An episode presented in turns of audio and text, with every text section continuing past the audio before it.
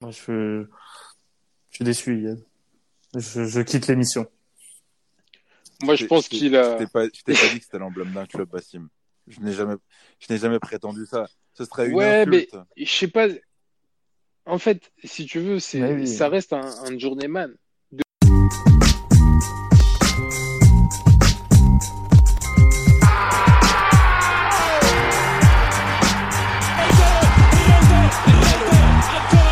L'Europacast, présenté par les Saltips. Analyse, conseils et débat.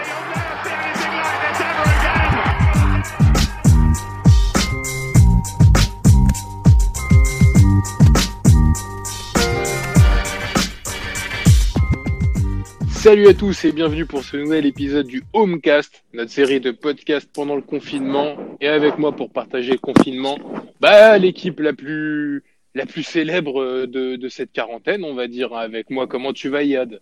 Salut Nico, salut à tous. Bah écoute, on est toujours là, toujours un plaisir de, de parler de foot ou d'autres choses. Eh oui, bah là on va parler football avec euh, avec toi pour nous accompagner. Il y aura Bassim. Comment ça va, Bass Salut à tous. Eh, ça va? T'es en direct de tes chiottes ou quoi? Non, pourquoi? Parce que un, ça résonne, c'est un ça. petit écho. Mais j'ai entendu un écho aussi quand j'ai parlé, c'est bizarre. That's strange. Là, ça va là strange. Ouais, là c'est bon. Là ça a l'air d'être bon. Ouais, je m'excuse un Et peu après- pour les problèmes sonores qu'on a ces derniers temps. Putain, c'est c'est relou. C'est vraiment chiant. Ah, faut dire que notre application aussi est, est confinée et peut-être même en arrêt. Ouais. Euh, Qu'est-ce que t'en penses, Manu? Comment ça va? Ça va bien. Excuse-moi de te réveiller. Voilà. Alors, euh, Non, je rigole, non, on est là, on fait aller. Hein. Ouais. Alors, comme tu l'as dit tout à l'heure, Yad, on parle pas que football en ce moment, mais là, on va reparler football et après un gros épisode sur les traites, sur la haine, sur la saloperie du football, et ben là, on va aller forcément dans tout son inverse, à l'amour, aux emblèmes des clubs, aux joueurs majeurs. Et je pense que vous avez, vous avez déjà présélectionné un, un bon gros plateau. Euh, je me trompe pas. Oui, Tu ne te trompes pas. Exact. Copieux. Eh ben écoutez, qui va commencer avec son premier joueur emblématique? Qui a envie de commencer? Qui a envie de se lancer là? Manu, Manu. Attends, il vient de se réveiller. Laisse-le. Bah ouais, non, je peux, je peux commencer, euh, je peux commencer si, euh, si vous voulez. Euh, donc euh, voilà. Alors moi, j'ai fait une sélection de cinq joueurs euh, qui ont, qui ont pour la plupart officié euh, dans les années, euh, dans les années 2000 et euh, dans les années 90 également. Et donc premier euh, va être bien entendu donc un joueur emblématique de l'Inter Milan. Euh, je vous laisse deviner qui c'est. Zanetti. Javier. Voilà. Voilà. Javier euh, Za- Zanetti, euh, donc, Ravier. qui a joué, euh, qui a joué à l'Inter pendant 20 ans avant de, euh, avant de prendre sa, sa, sa retraite. Donc, il est arrivé à l'Inter Milan en 1995 de Banfield en, en Argentine, tout jeune. Euh, et ensuite, ben, ce sera le seul club qui connaîtra euh, euh, lors de, lors du reste de sa carrière professionnelle. Donc, il a pris sa retraite il y a, il y a environ euh, six ans de ça euh, maintenant. C'est bien entendu le Tant capitaine emblématique. Pardon? Tant que ça déjà, putain. Ouais, ouais, ouais. Et effectivement, on, on a, on aurait pu croire en fait que c'était, euh, que c'était hier. Et en fait, euh, ça fait déjà six ans euh, que Zanetti est à la retraite.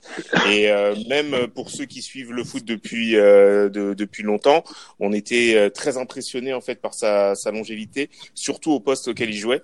Donc Zanetti, donc capitaine emblématique de l'Inter Milan, adoré en fait des des, des tifosi interistes, grand ami de Massimo Moratti, l'ancien l'ancien président. Environ 900 matchs quand même avec l'Inter Milan en, en 20 ans, euh, avec euh, où il a été baladé en fait à trois postes majeurs, on va dire. Donc bien entendu son poste emblématique de latéral droit, avant euh, de d'être également en piston droit lorsque l'Inter jouait en 3-5-2. Il a même été milieu défensif à, à certains moments. Et donc Javier Zanetti, ben c'est c'est vraiment ben, l'emblème de de, de de ce club. C'est vraiment c'est un homme en fait d'une très grande classe, bien aimé euh, de de tous les supporters en, en Italie. Euh, son départ à l'Inter en fait n'a jamais pu être euh, rem- remplacé. C'est-à-dire que l'Inter n'a jamais su retrouver un, joueur en fait de, ce type euh, jusque là et ils avaient même retiré son numéro 4 euh, emblématique ce qui fait que ce numéro ne sera plus jamais porté au club Comme Marseille avec Souleymane Diawara. Effectivement Il il a même pas été remplacé par David Essanton, ça me, ça me déçoit que tu l'aies mis. Ouais. ouais, ouais, ouais. Non, mais en fait, il y avait pour- cette histoire, euh, en fait, il y avait déjà euh, donc l'arrivée de de, de Maicon euh, qui avait qui l'avait justement fait changer de fait changer de poste. Maicon qui lors de ses années Inter, on le rappelle encore, était le meilleur latéral droit du du monde.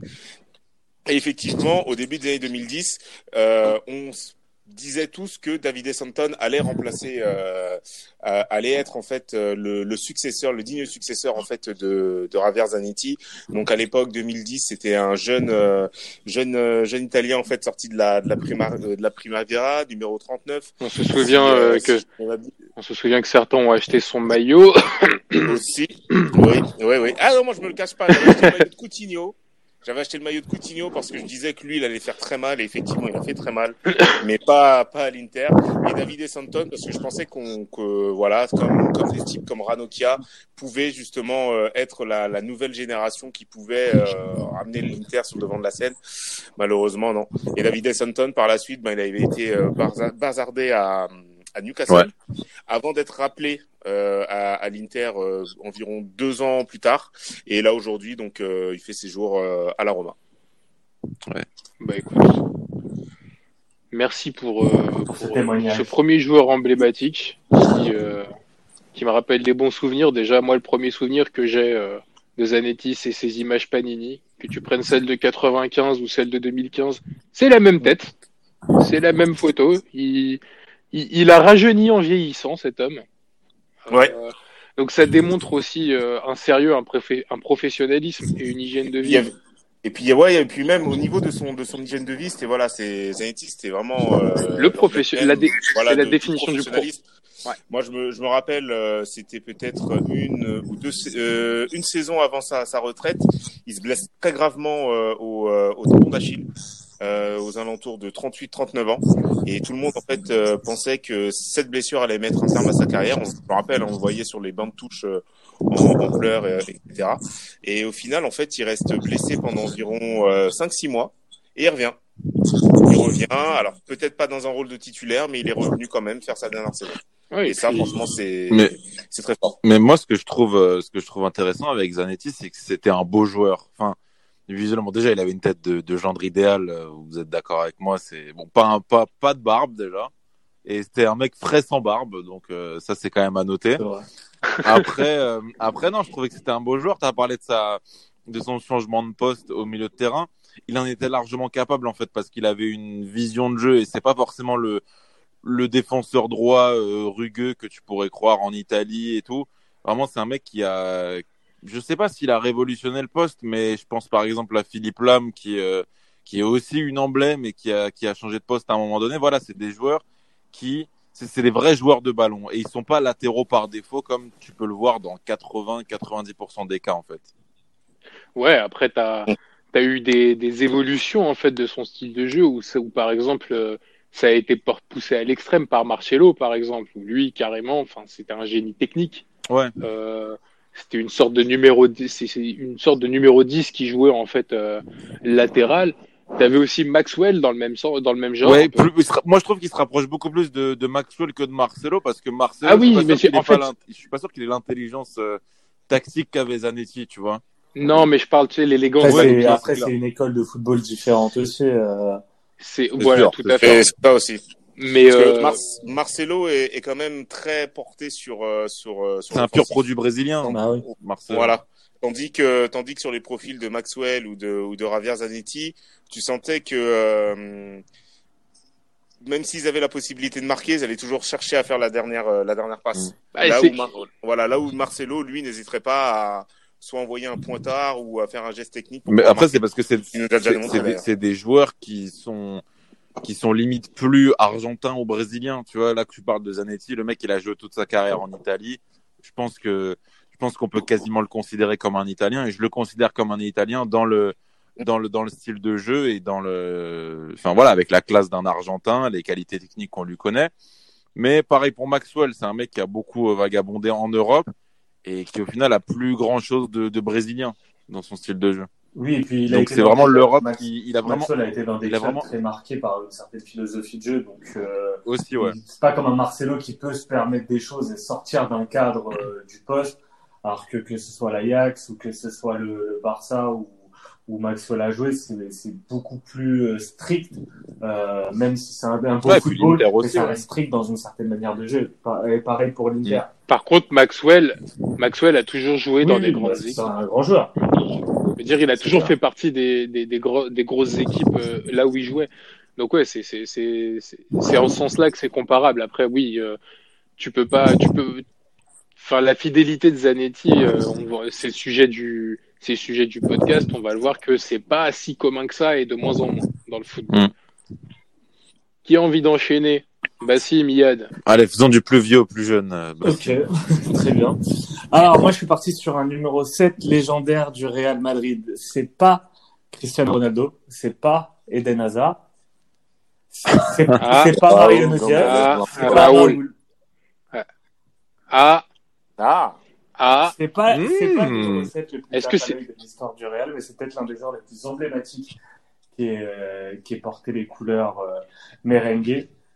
est-ce que, est-ce que c'est, est-ce qu'il est plus vieux Ah. Oui, Que Raoul. enfin, bah, il est décédé. Donc, Ah euh, oui. compliqué de répondre à la question. Il est décédé à l'âge de 37 ans Et est-ce, euh, dans un accident de voiture en 1992. ah, C'est un joueur qui a porté des couleurs du Real de 1977 à 1987. C'est pas un joueur qui a marqué l'histoire du Real par euh, euh, le nombre de titres gagnés. Il fait pas partie des, des épopées euh, euh, du Real dans les années 50, euh, ni dans le, le nouveau Real des, des fins des années 90. Non, c'est un, c'est un joueur qui a marqué l'identité du club par par le mot, le mot remontada qui qui il a toujours inspiré un esprit de re- remontada, on va le dire à la française. C'est Juanito. Juanito, c'est le mec qui a rendu le numéro 7 du Real Madrid euh, légendaire. Donc, il a porté les couleurs du Real entre 1977 et 1987. Donc, comme je dis, hein, c'était pas, euh, c'était pas un joueur tape à l'œil, c'était plus pour moi un besogneux, même si j'ai pas eu la chance de le voir jouer, j'étais, pas né, mais de, de ce qui est dit, c'était plus un joueur besogneux et surtout qui a, qui a apporté cette arme et cette volonté à chaque fois de, de remonter des scores dé- défavorables, notamment en Coupe d'Europe. Donc, c'est vrai que je l'ai choisi et surtout pour euh, cette tradition qu'il a su euh, créer après dans le Real, celle des numéros 7 et ce qui introduira mon numéro 4 par la suite. très bien qu'on a spoilé du coup ton Évidemment. numéro 4. Forcément. Euh, moi j'aime bien cette histoire. Euh, je connaissais pas trop euh, justement Juanito, de par mon âge parce qu'il a joué avant qu'on avant qu'on qu'on qu'on soit au monde pour la plupart et puis surtout parce Ouais, que surtout moi. Euh, 87 euh, j'étais pas 80. encore là hier. On était, 87. on était pas loin quand même.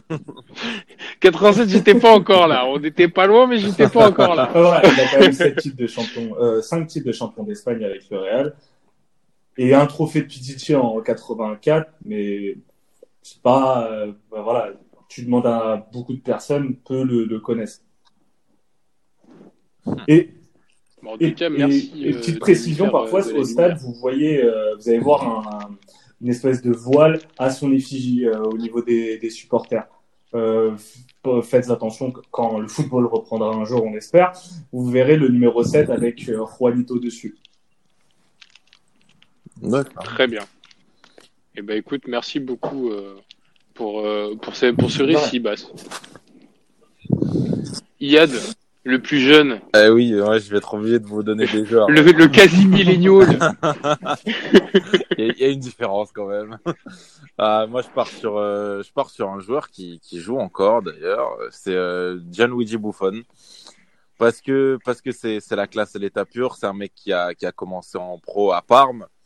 Euh, fin bah pe- pendant que je, je naissais à peu près. Donc euh, Oui, pas pendant l'accouchement. voilà. Exactement, entre 95 et, entre 95 et 2001, on est, on est pile là-dedans. Donc, euh, ensuite transféré à la Juve en 2001 pour une cinquantaine de millions d'euros, ce qui était énorme, euh, énorme à l'époque. Je sais pas combien de fois on a dit ça, mais il faut quand même le préciser. Et, euh, et ensuite 17 ans. 17 ans à la Juve, euh, avec des hauts et des bas. Et c'est en ça que c'est une légende du football, une légende de la Juve, une légende du football italien. Mais c'est aussi un mec qui est respecté par, euh, par tous parce que parce qu'il a tout connu avec la Juve et je pense notamment euh, il faisait partie du, du, du lot de joueurs qui n'est pas parti en 2006 après euh, après Calciopoli avec euh, mon cher euh, David Trezeguet bien sûr. Euh, donc voilà, c'est un mec qui a qui a connu à titre individuel et à titre collectif des des hauts et des bas. Je me souviens que vers les années 2010 quand Julio César euh, trustait la, première place de, de, de gardien du, du monde lui était moins bien, lui a eu des périodes un peu moins bonnes. La Juve, euh, avant qu'elle se relève à partir de, de 2013, enfin de 2012-2013, euh, euh, a connu a connu des moments de vide. Donc donc voilà, il a eu une pige au Paris Saint-Germain. Est-ce que c'est une fausse note? J'ai envie de vous dire, vu l'histoire, Oui. vu l'histoire Une récente des gardiens au même.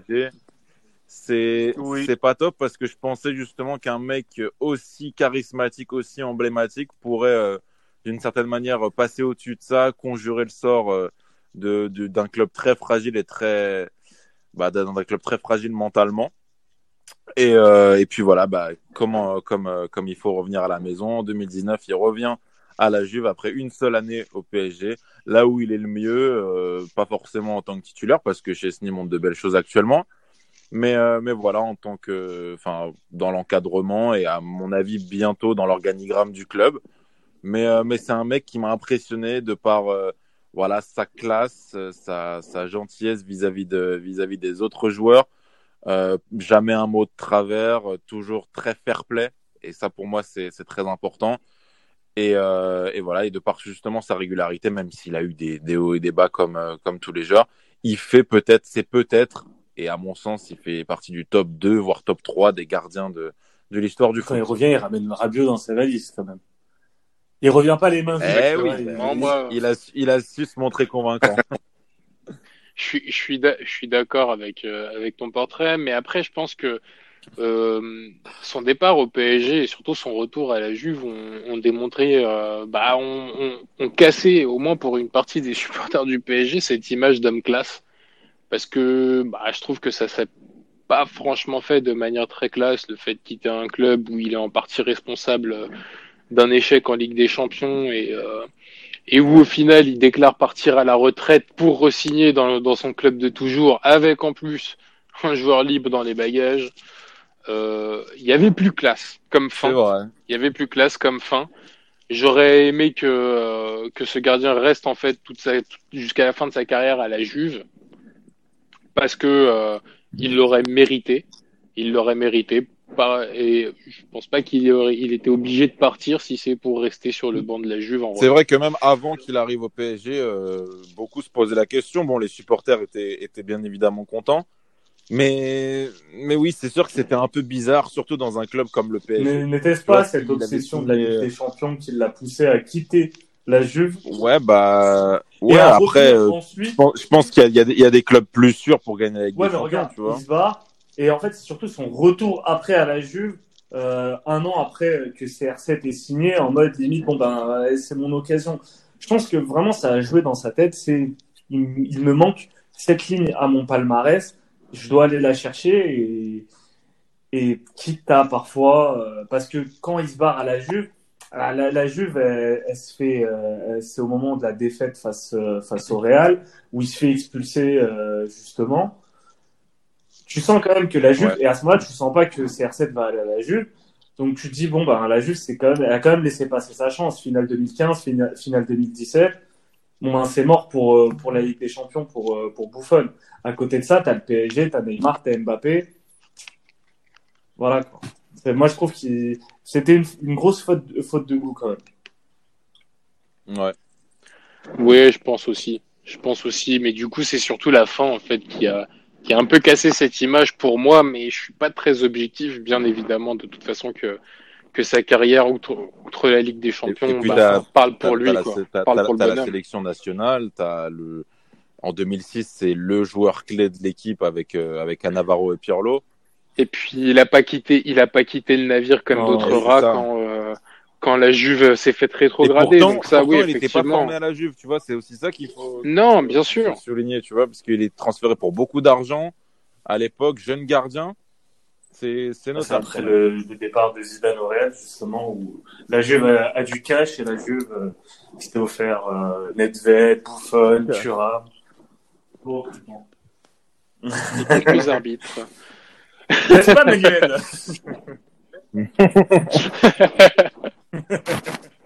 Bien entendu. Moi, j'ai envie de, de rester en Italie et de vous parler non pas d'un joueur, mais, euh, mais d'une première dynastie emblématique. C'est euh, c'est du côté de l'autre club de Milan, Mahu. Euh, c'est la dynastie Maldini. Obligé, quand tu parles d'icône, de parler pour certains clubs de joueurs, et ben là, tu peux parler d'une famille. Tu peux parler d'un père qui a tout gagné avec, euh, avec euh, Milan AC, la Serie A, la Ligue des Champions. Si je dis pas de bêtises, en tant qu'entraîneur, il a gagné aussi. Et puis son fils qui a commencé très jeune, Paolo, et qui a également tout gagné. La Serie A, la Ligue des Champions, champion du monde. Euh, son père aussi, je crois d'ailleurs. Si Euh, je dis pas de bêtises, faudrait que je vérifie. Non, il est pas champion, pardon. Il est pas champion du monde. Il est Euh, finaliste en mais 2000 c'est- et euh, mais il est 94. finaliste. Il est finaliste en 94 et à l'Euro 2000. Euh, mais il n'est pas de 2006. Par contre, son père, Cruel. son père Cesare, je crois qu'il est champion du monde. Oui, Écoute, je vais chercher ça. Euh, ouais. Bah, en 82, non? Il me semble. Faut, faut, faut que je vérifie. Mais euh, T'inquiète pas, t'inquiète pas, voilà, on est là. tu vois, on est de- là, de on est ma là, culture foot, euh, Merci beaucoup les gars. Ma, ma culture foot commence à divaguer, ça y est, ça, je, me, je, me, je, me- je divague trop vers d'autres sports.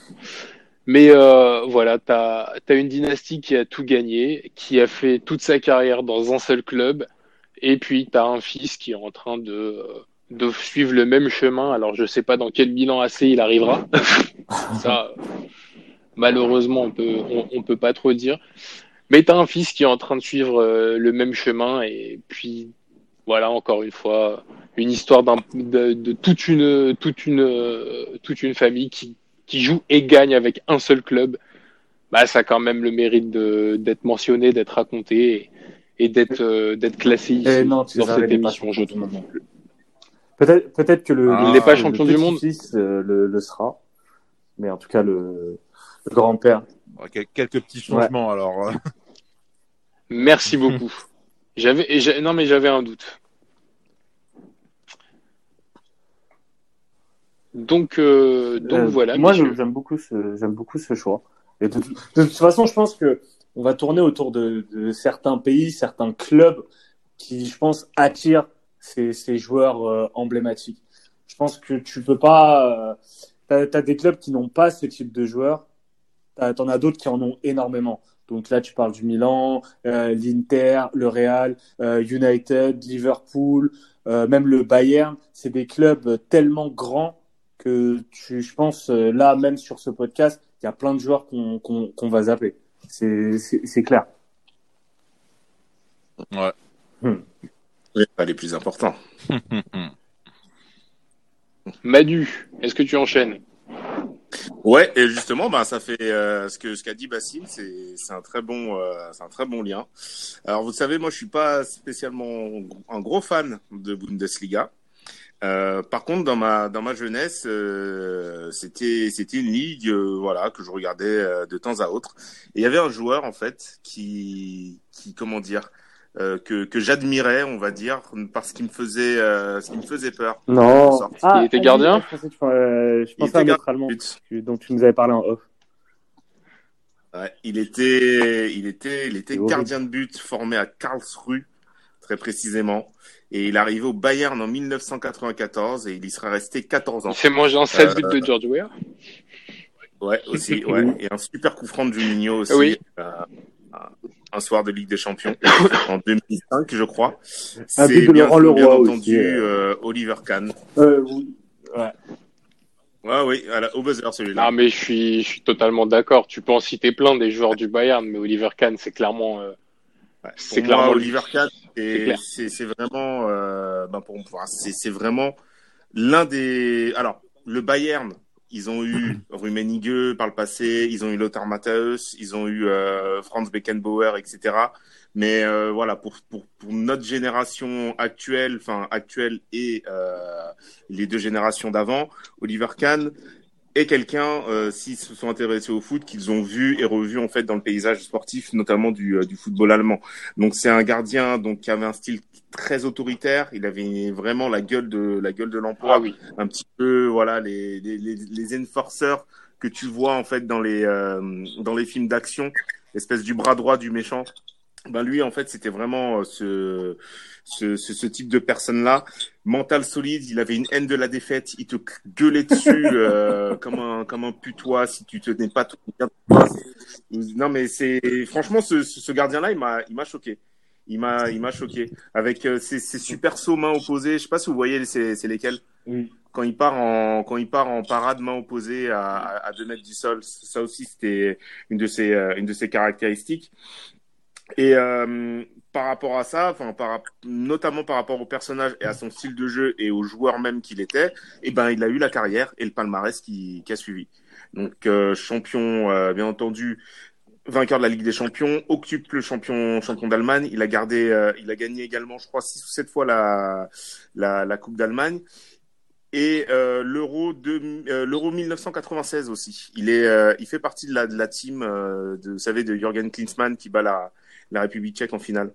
Où la France aurait dû être d'ailleurs si Renan Pedros n'avait pas tiré sur la transversale. Voilà. Mais euh, voilà donc euh, pour euh, pour pour ce joueur euh, donc euh, Oliver Kahn euh, qui je pense en fait après son son départ euh, du du Bayern a eu euh, comment enfin j'ai l'impression que le Bayern a eu un petit peu de mal à, à s'en remettre avant bien entendu de retrouver euh, Manuel Neuer. Mais euh, ce, ce type-là, voilà, c'était une pièce maîtresse du football allemand, du Bayern Munich, euh, pardon, du Bayern Munich. Et, euh, et, euh, et franchement, moi, il m'a, il m'a beaucoup manqué. C'est, c'est notamment grâce à, hum, à cause Ouais. de lui et Ouais, Bernard que j'ai voulu être gardien de but. Et euh, moi, moi, je, Et que j'ai officié gardien de but. Oliver Kahn, je suis obligé de, me rappeler euh, cette- ce moment euh, à la sélection allemande où tu avais le duel entre Kahn et Yann Sleman et où les deux, les, les deux s'envoyaient des, des missiles ouais. euh, euh, par médias interposés. C'est exceptionnel. C'était, euh, ça. La Coupe du- en- à la Coupe du alors que nous, en 2006, parallèle, ça. en France, on avait coupé C'est ça, versus ouais. Barthez. C'est beaucoup plus soft euh, quand tu compares euh, ce qu'il y avait euh, et Barthez, ouais. euh, côté, euh, côté Mannschaft. En Ouais. même temps, Barthez, il était assez pisse. On sait pourquoi. Mais, euh, mais ouais, effectivement, t'avais, euh, t'avais, t'avais cette histoire. T'avais, t'as aussi l'histoire que Cannes, ça a souvent été un joyeux perdant aussi. La finale de la Ligue des Champions euh, au Camp contre La United. Coupe du Monde 2002. 99. Oui. Ouais. Euh, la finale de Coupe du Monde 2002, où de toute façon, le match dans le match, c'était Ronaldo contre Cannes. Bah, C'était Ronaldo Cad et Doublé. et c'est, euh, et c'est Cad qui fait une, il fait une boulette sur le deuxième but, Mhm. il me semble. ouais, ouais. Il fait une bouffonne, une bouffonne face à Lukaku. C'était, euh, putain, je m'en souviens, ce match, Ouais, c'était un, après, un plein après-midi, là. Un dimanche après-midi à 14h. C'était ça. Avec Cafu qui était monté ensuite euh, sur, euh, sur une sorte de, de pupitre pour lever la Coupe du Monde et qui a failli se le casser la gueule. Ça m'avait, ça m'avait marqué. C'était une finale pas terrible, terrible, mais c'était le match dans le match. Et il était encore de, de cette finale euh, en, en perdant. Après, voilà, il est, euh, il est aussi, si je dis pas de conneries, euh, euh, le grand artisan de au la tir au but. victoire du Bayern euh, contre Valence au tir au but. Ouais. Trois, trois buts, euh, arrête- trois, trois pédos arrêtés, je crois. Exactement. Ou deux. Donc euh, il aura quand même euh, il aura quand même brillé et beaucoup plus souvent brillé que marqué par les euh, que marqué par les boulettes. Bien, bien sûr. Sacré gardien. Ouais. Bah Moi, si, je sacré, sur, euh, sacré gardien. sur le Real. Euh, je vais pas aller sur un numéro 7, je vais continuer la chronologie de, euh, du Real. Donc après Juanito, on a eu euh, la Quinta del Rey avec euh, les, les cinq magnifiques. Et après ça, tu as eu une période beaucoup plus compliquée pour le Real, avec une petite transition et un joueur, un joueur mythique qui a porté euh, la, la tunique madrilène, un, un exactement, un milieu défensif ensuite reconverti défenseur, avec des Je stats sais. exceptionnels quand même, 600 matchs, un match et 102, euh, 102 buts marqués. Je crois sa première saison euh, au Real, il doit mettre une vingtaine de buts, euh, ce qui est assez exceptionnel.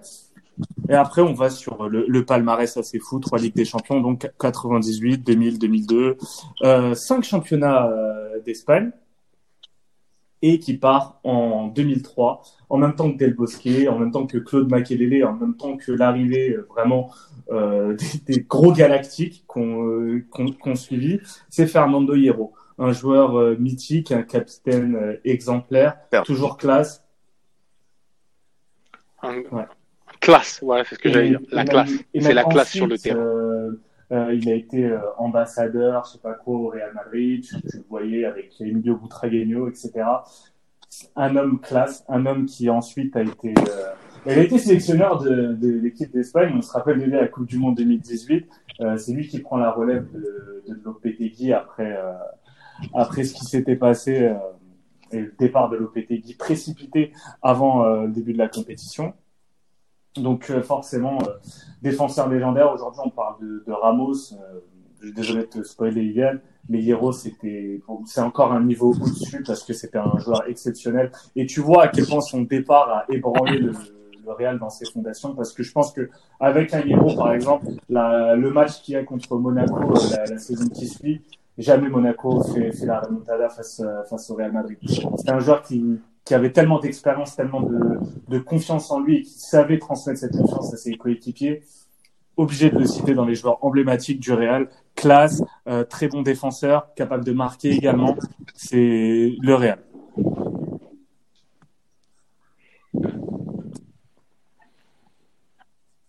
Vous en pensez quoi de Fernando Hierro? Yad, est-ce que tu l'as déjà vu Euh, t'as non, non, pas, pas en direct. euh, j'avoue, j'avoue, j'ai regardé des vidéos, hein, comme euh, grâce à Stoutik, euh, qu'est YouTube euh, et Internet de manière plus générale. Mais euh, non, non, c'est sûr qu'il a, il a posé les bases. Il y a eu deux grandes époques euh, au Real récemment, et c'était pour moi le joueur à retenir, le joueur sur lequel tu pouvais t'appuyer, sachant que tu avais déjà beaucoup de déséquilibre avec euh, la, la pléthore de joueurs offensifs qui t'a permis de de remporter ces nombreux titres. Quoi. Je pense que ça n'aurait pas été possible sans des, des mecs dévoués entièrement au club. Et, euh, et voilà, le, le profil d'un défenseur correspond parfaitement. Manu, toi, t'en penses, euh, t'en penses quoi de, de Hierro?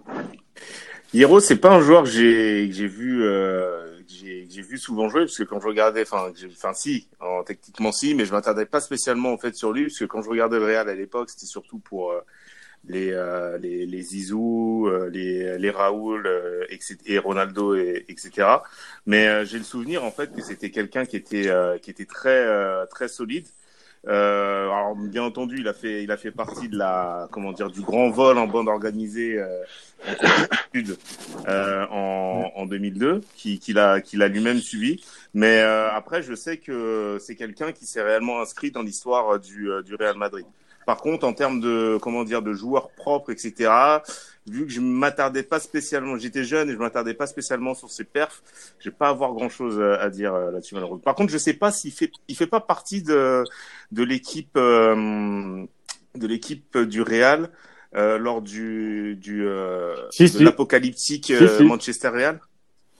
Euh, les deux, Si, les deux. il met pas contre Old Trafford, et. Hierro euh, marquent un Et les deux, hein. euh, contre leur camp. Ouais. Qu'est-ce qu'il Et, était beau ce match Qu'est-ce qu'il faisait beau ce Ouais. jour-là en Il plus faisait beau, c'était c'était ouais, en plein printemps, il faisait super beau. Je me rappelle après ce match-là, euh, t'avais l'équipe euh, qui avait qui avait euh, l'équipe ou un autre pap paplard qui avait balancé en gros. Ouais, on, pour moi, on c'est aurait dit un match le plus beau match de jeu que- vidéo. C'est le plus beau match coup- que j'ai vu. Et pour le coup, c'est vrai. Pour moi, c'est pour Et, moi euh, c'est euh, aussi un des un des plus beaux matchs que j'ai vus. Et Ouais. euh, j'allais y revenir en fait par rapport à la question que j'avais posée Yad parce que franchement, si tu as l'occasion de regarder euh, un jour Real Madrid Juventus 1998, je pense que pour moi c'est euh, c'est le meilleur match que j'ai vu de Fernando Hierro euh, sous les couleurs du Real Madrid. Alors après, euh, peut-être que, que, que Baz va me contredire, mais ce soir-là, face à la Juventus, euh, la paire Hierro-Sanchez, c'était n'importe quoi. C'était infranchissable. Sanchez, euh, je le cite, et ça me permet de, de, de continuer mon top. Je le cite parce qu'il fait partie lui aussi d'une autre dynastie, la dynastie Sanchez, où père et fils ont gagné la Ligue des Champions et le championnat avec le Real de Madrid euh, en étant titulaire. Donc euh, petit clin d'œil aussi euh, à l'histoire entre ton top et mon top sur cette finale de, de Ligue des Champions qui n'est pas la plus belle de l'histoire, mais qui défensivement est peut-être la plus impressionnante pour une équipe comme le Real Madrid, dont on sait qu'ils ne sont pas euh, très portés sur la défense ou pas souvent sur la défense. Et euh, ce match-là, c'est le point de départ d'une domination du Real sur quasiment six années. De... Mais il n'y a, y a pas un petit regret sur Hiro. Alors voilà, comme je vous disais, j'ai pas vu souvent jouer. Mais euh, de ce que j'avais vu sur les compétitions internationales, c'est euh, ah, il fait, il fait partie de cette, euh, cette génération. Final, euh, ah ouais.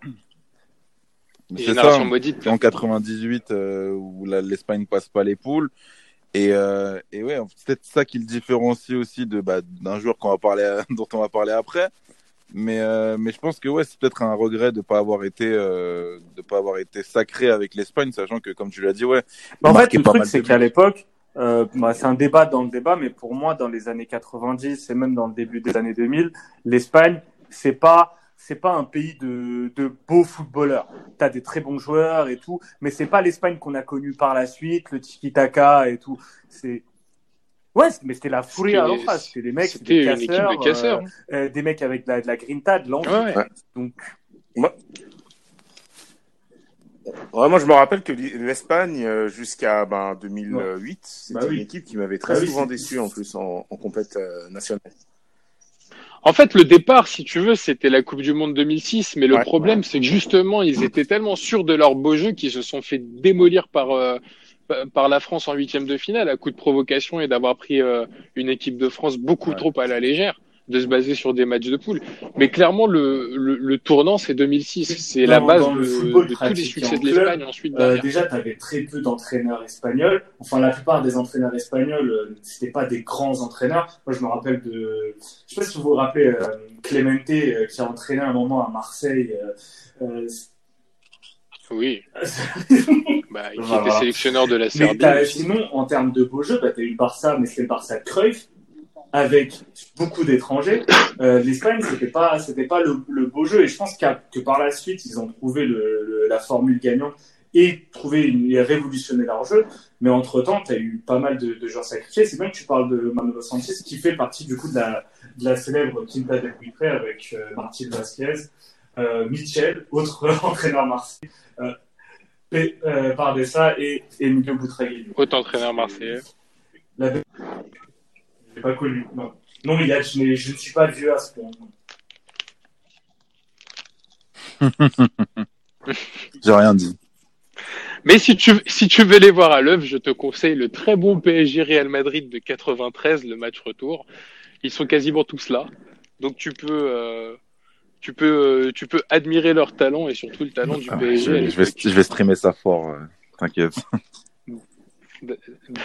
D'ailleurs, puisqu'on est avec toi, quel est Alors, ton prochain euh, Moi, je voulais parler de Maldini, mais tu en as très bien parlé et de la génération qui qui elle est avec. Donc moi, je me suis dit quand même, même si je suis, on va dire que j'ai une affection particulière pour le Real, je vais quand même faire un effort et, euh, et aller du côté du Barça, parce que parce qu'il faut pas non plus oublier euh, ce qui s'est passé dans l'histoire récente. Et alors au début, je voulais parler de Busquets parce que pour moi, c'est le le symbole du début. Alors, je parle pas de sélection nationale, je parle de, du club. C'est le, le, le, symbole du début de, de l'ère Guardiola et de, et de cette équipe qui a, qui a, qui a révolutionné quelque chose au final, ou en tout cas qui a, qui a marqué le, le, le monde du foot de, de son empreinte avec cette manière de jouer, le tiki-taka dont vous parliez. Mais bon, je vais plus partir sur un joueur que personnellement j'apprécie. C'est euh, Andrés Iniesta. Parce que pour moi, c'est c'est vraiment une emblème. C'est un joueur qui a, qui a fait toute sa carrière au Barça. Bon, il est parti à la fin en 2018 euh, au Japon, à Kobe. Voilà, c'est. Alors juste un truc, Yad, t'as cité Busquets. C'est juste une petite anecdote. C'est le dernier euh, d'une dynastie qui père et fils ont gagné la ça, Ligue des ça, ouais, En regardant voilà. les trucs sans Maldini, je voyais qu'aussi Busquets, euh, c'était c'était aussi son cas. Donc euh, donc voilà, bah il y, y, a pas de sélection ne font pas des chiens. Mais, euh, mais voilà, donc euh, Barça, ça, Barça pendant 16 ans. Et euh, en fait, Et euh, non, ouais, Barça pendant 16 ans parce que en fait Iniesta, il a connu, il a connu plusieurs phases au Barça. Bon, il a été, euh, il a, il a jamais connu un Barça euh, horrible non plus, un Barça qui a galéré, mais il a fait partie de l'avant Guardiola, il a fait partie de de cette finale de 2006 remportée par le Barça, ce qui a aussi peut-être un peu lancé euh, ce, ce Barça, euh, ce, Barça qu'on connaît. Donc, euh, donc voilà, on part de 2006. Après, à partir de 2008, on a, on a Guardiola et puis, et puis tout ce qu'on connaît, et puis la sélection évidemment, puisque, puisque c'est devenu le joueur incontournable. Pareil, pareil que Buffon, la classe, euh, le- l'humilité, le fair play et en même temps la, la, la capacité à se dévouer pour les autres, la capacité à pouvoir euh, changer de poste aussi, puisque c'est un joueur qui a joué à gauche, c'est un joueur qui a joué, euh, qui, qui pouvait jouer un peu partout au final, euh, qui a déjà joué faux 9, qui a déjà joué 10, qui a déjà joué 8, 6. Donc, euh, donc voilà, c'est vraiment le, le joueur pour moi ultime, le joueur qui, qui rend intelligent les autres, qui sait faire jouer les autres, les mettre en valeur. Jamais eu de vague en dehors du foot. euh, il n'est pas passé loin d'un ballon d'or, mais, mais voilà, quand tu es dans une équipe de, de champions, bah, tu as forcément de la concurrence, et ce, même au sein de ta propre équipe. Donc euh, il aurait pu, euh, il aurait pu mériter un, un petit trophée, mais voilà, souvent nommé dans les dans les équipes de l'année. Et, et c'est un joueur qui a su se rendre utile jusqu'à jusqu'à quasiment la fin de sa carrière, j'ai envie de dire. C'est pas un joueur qui a été pesant à une époque, peut-être un an, mais mais c'était pas le genre de joueur à forcer euh, pour euh, pour pour être sur le terrain. Et et voilà. Le, le joueur intelligent par excellence qui a été euh, logiquement récompensé par par son but en finale face aux Pays-Bas, excellent, euh, superbe, superbe Il but. y a, un, il y a un, un geste qui pour moi le rend encore plus, plus beau, plus emblématique. C'est sur sa célébration où il dédie son but à Daniel Rapier qui était décédé, euh, joueur de l'Espagne à Barcelone. Euh, avec Bah ça, ouais. je pense qu'il a fait quelque chose d'encore plus, plus grand que le but en, en lui-même. Et ce qui fait que. Et Ouais, t'es un, peu mal, euh, c'est encore, encore plus grand que même le but qu'il met. Allô? Quelqu'un. euh, Ouais, ouais. euh, Oui. encore C'est- plus grand c'est que Manu le but qui pas là. C'est Manu qui a sur été le match. Ce qui fait que maintenant, enfin, pendant, lorsqu'il jouait encore, il était euh, ovationné dans tous les stades d'Espagne, Bernabeu compris. Et ça, quand tu transformes, tu transformes même les rivalités en- entre clubs, je pense que ça prouve la grandeur euh, euh, de l'homme et du joueur. C'est en ça qui, c'est ça qui le différencie de, de Busquets, par exemple, à titre personnel, je, j'apprécie pas le joueur, mais si je l'avais dans mon équipe, je, je doute pas une seconde que, que, que, je le remercierais sur certains matchs. Après, voilà, quand tu parles d'emblème, bah, t'es obligé de prendre un joueur qui, globalement, fait, l'unanimité, ou en tout cas fait parler de lui pour sa personnalité, qui soit extravagant, ou alors qui soit euh, aussi humble que, qu'un Iniesta a pu l'être, quoi. Ah, mais clairement. Après, pour en revenir à, à, à Iniesta, c'est clairement, euh, bah, t'as tout résumé. Euh, je pense que c'est euh, l'incarnation du tout pour le ça. foot. L'incarnation du tout pour le foot, l'incarnation d'un d'un magicien aussi, parce que encore une fois, on parle d'un joueur où malgré la rivalité, enfin, c'est typiquement le genre de joueur que tu ne peux pas détester. C'est, t'es ob- il te force le respect. Il te force le respect. Moi, Iniesta, C'est le joueur vraiment, du c'est Barça ce qui m'a le plus. bah, que tu aimes, même quand tu supportes Madrid, quoi. Il y en a un Moi, il y autre. en a, il y en a un que j'aime. Il y en a un autre que j'aime vraiment. Ah, que- que- final, impossible à détester. sur, euh, Impossible à détester, pour, on en euh, parlera Nico, tout à l'heure. euh, Mais on peut, Ah. euh, bah, en attendant que Manu revienne, on peut en parler un petit peu. Ouais. Carles. Eh ben, on peut, on peut citer Carles Puyol. Voilà. Carles Puyol, c'est, euh, c'est typiquement, en fait, le, le mec qui, qui donne tout pour le football, le mec qui incarne la, la, la combativité, la, la grinta, qui a sans doute su pallier eu, eu un déficit au, au début, hein, un déficit de niveau par son attitude. Et, euh, en fait, le mec a fini par rendre tous ses coéquipiers, surtout sa ligne défensive, meilleurs à chaque fois meilleur. Quand tu, il, il y a des images qui sont marquantes. L'image où il ramasse le, le, où il ramasse euh, Le- ouais, Piqué ouais. qui commence à simuler en lui disant arrête tes conneries, on est en train de jouer, on n'a pas le temps pour ça. Dans un match aussi important, en fait, ça en dit énormément sur la mentalité d'un joueur. Et ce jour-là, ce joueur-là n'était pas un tricheur. Il a jamais triché avec le Ouais. football. Il a usé de vis, il a usé de, de bien sûr, c'est tout grand joueur use de vis, mais il n'a jamais triché avec le football. Il a jamais menti euh, euh, ni à son public, ni à ses adversaires, manqué de respect ou quoi que ce soit. C'est pour moi, s'il y a un joueur que tu dois adorer dans, un, dans une adversité, c'est typiquement lui. C'est Carles. qui ébranlait avec Vraiment, j'ai beaucoup d'amour pour ce joueur. pour moi, a énormément ébranlé le, club dans ses fondations et également la sélection espagnole. Parce oh que pour moi, euh, c'est le mec qui fait. En fait, déjà, c'est un lien de génération. C'était le lien. Parce que lui, il est issu d'une génération d'Espagnols qui a perdu, qui, est, euh, qui a grandi dans, enfin, dans, dans ce qu'on disait tout à l'heure, l'agressivité, les, les, contacts, etc., qui n'était pas dans le côté beau joueur, euh, euh, qui n'était pas dans le côté beau joueur, on se regarde un peu toucher la balle. C'est un peu loin basse. Serpent, comme dirait Jordan. C'est vraiment le travail avant tout. Et je trouve qu'il a vraiment fait le lien entre ces générations et son départ. Il permettait en fait de, rester un peu sur terre, de garder euh, cette, cette humilité parce qu'il avait, comme tu disais, il avait perdu et que, bah voilà, c'est normal qu'au bout d'un moment, quand tu as beaucoup de joueurs talentueux et tout, ça puisse te monter à la tête et que tu en oublies que le foot, c'est pas que euh, c'est pas que toucher la balle, c'est pas que redoubler de passes, c'est aussi savoir se battre quand il le faut. Et, et oui, tu le vois même aujourd'hui, le Barça et Piqué n'a pas ça, par exemple. Piqué n'a pas connu, non, en dehors du fait qu'il est moins de classe et que voilà, je pense que c'est aussi un personnage que qu'il aime aussi être détesté. Il n'a pas, il n'a pas cette rage c'est un joueur qui des fois se laisse non, aller euh, et, n'a pas forcément le sens des priorités. C'est pas un joueur de devoir, quoi. Non. Et puis Guardiola n'a pas de pouillole.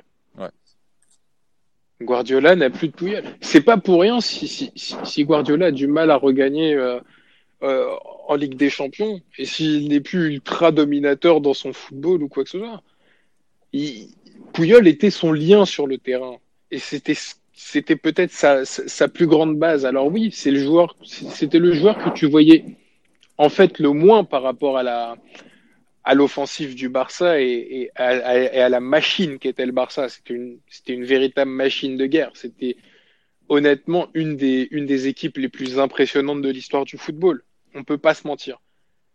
Mais Pouyol était le lien de tout ça. Depuis que Pouyol n'est plus là, tu l'as bien, vous l'avez bien dit, Piqué n'incarne pas Pouyol et ne sera jamais Pouyol. Il n'a pas la vocation d'eux, mais il est dans une autre mentalité. Il est déjà tourné dans une autre mentalité.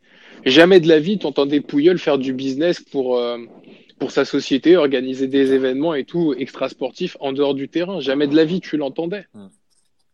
S'il faisait du business, à la rigueur, tu l'entendais pas. Mais c'était pas, euh, c'était pas archi médiatisé comme peuvent l'être euh, toutes les opérations que sont, euh, que font que font Cosmos actuellement.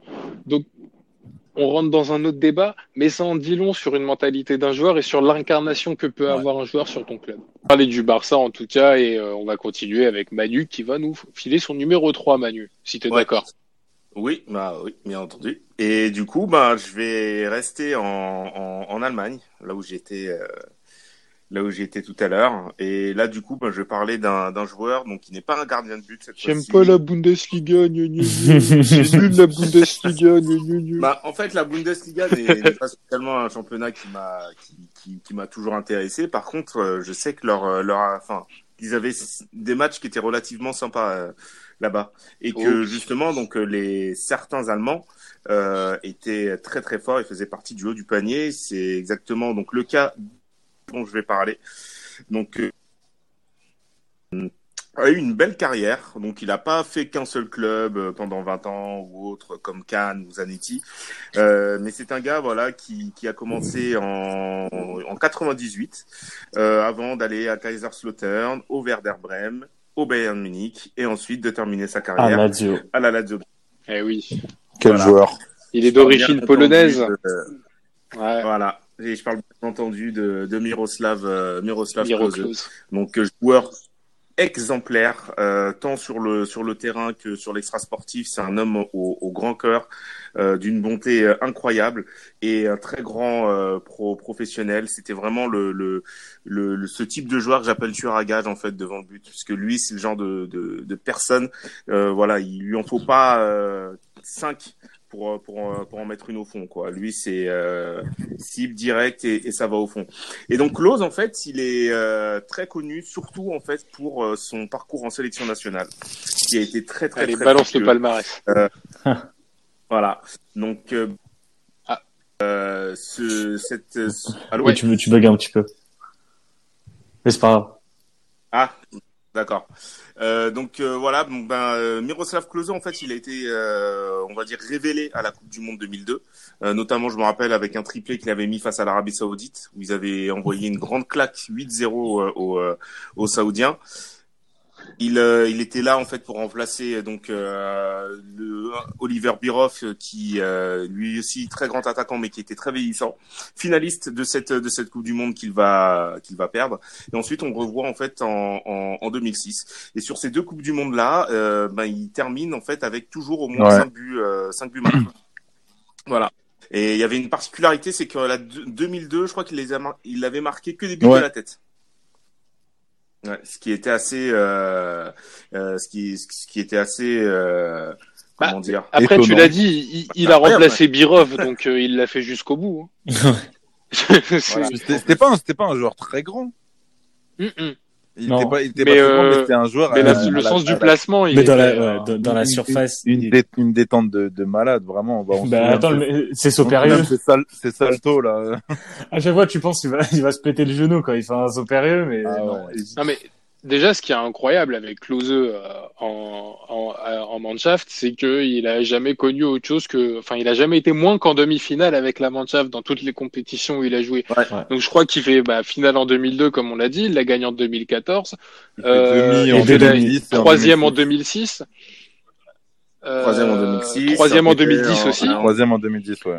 Euh, et à l'Euro, il tape, euh, il tape une finale, je crois, en 2008. 2008, ouais. Et il Ouais. fait une demi en en, 2012, il fait une en- demi, en ouais. 2012. Il fait une demi, ouais, où il se, il se fait sortir ben, par Balotelli. Et, euh, et ensuite, ben, la, la Coupe du Monde, euh, la Coupe du Monde 2014, où il décroche enfin donc euh, ce titre de, euh, de, de champion, euh, champion du monde. Euh, après euh, pratiquement ben, 16 buts marqués en, en, en sélection. Enfin, en 16 Coupe du buts Monde. en Coupe du Monde, ouais, ouais, il a, Euh, il a le record. 16 buts en même Monde, temps, ouais. il a fait, il a joué quatre demi-finales au minimum. euh, je crois que c'est le seul joueur dans ce cas-là. Et euh, il a jamais marqué moins d'un but euh, en Coupe du Monde, je crois. Ou moins, Bah, de- non. ou, ou voire même moins de deux buts, je crois. Non, non, il a toujours mis. Au moins, euh, au moins trois, je je- crois. hein. il a toujours, non, il a toujours mis au moins. euh, Je ouais, crois au moins, ouais, deux ou trois, mais en tout cas, enfin, les statistiques, elles sont impressionnantes. Et c'est clair que s'il y a bien un joueur qui incarne la Mannschaft et, et, et surtout ces dernières années, c'est clairement euh, Miro Klose. Mais quand tu regardes même, enfin, toute sa carrière, c'est typiquement un, c'est typiquement le, le, le genre de joueur que les Allemands aiment sortir, c'est-à-dire les anti-stars. C'est un mec qui, que qui a jamais été une gigastar du football. Ça a toujours été considéré comme un très très grand attaquant.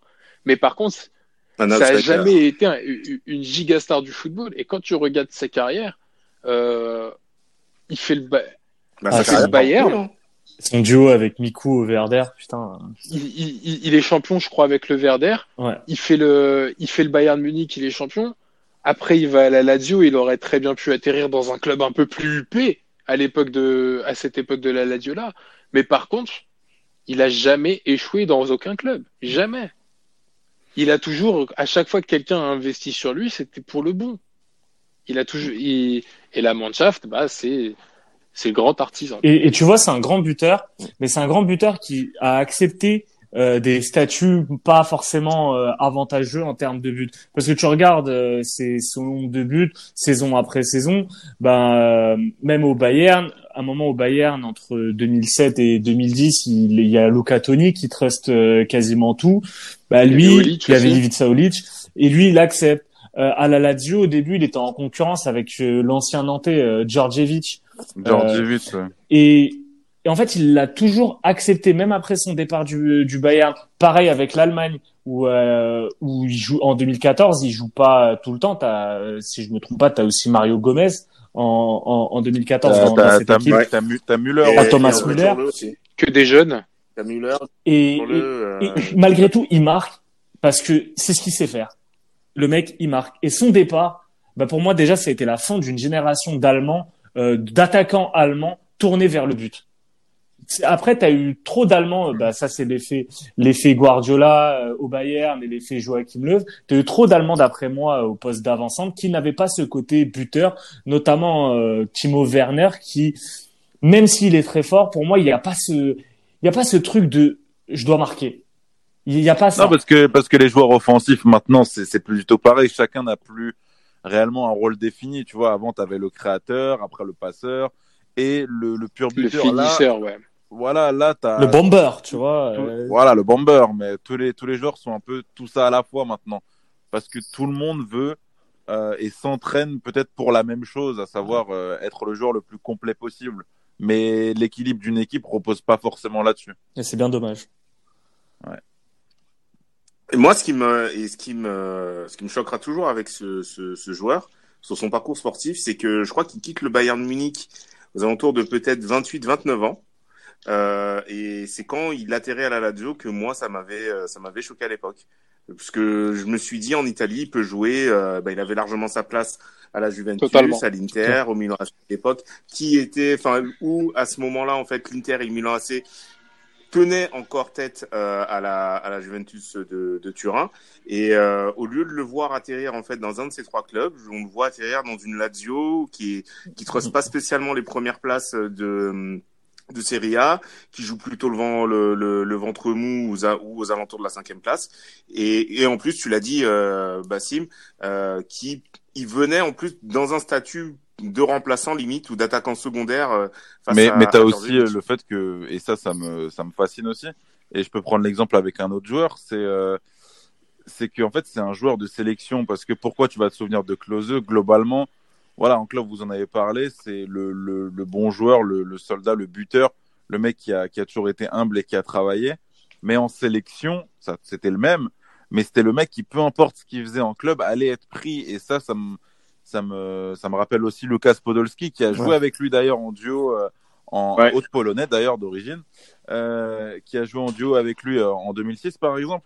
Et, et, en- et ensuite après, en plus Podolski, bon, c'était c'était un joueur qui a été encore moins performant en club par moment et, et qui a toujours eu la confiance du coach. Et je trouve que ça, encore une fois, dans le football actuel, c'est quelque chose qui se voit plus forcément. Enfin, nous, on a l'exemple national avec notre cher Olivier Giroud, mais mais mais le reste, globalement, c'est beaucoup jugé sur le foot de club. Et le foot de club prend largement le pas depuis quelques années sur les- le foot de sélection nationale. Et Klose, malgré ça, en 2014, avait, avait continué à être pris, tout comme Lukas Podolski d'ailleurs. Et ça les a pas empêchés d'être champions du monde. Exactement. Bassim, ton numéro 3. Enchaînons cette fois avec le numéro 7 du, du Real.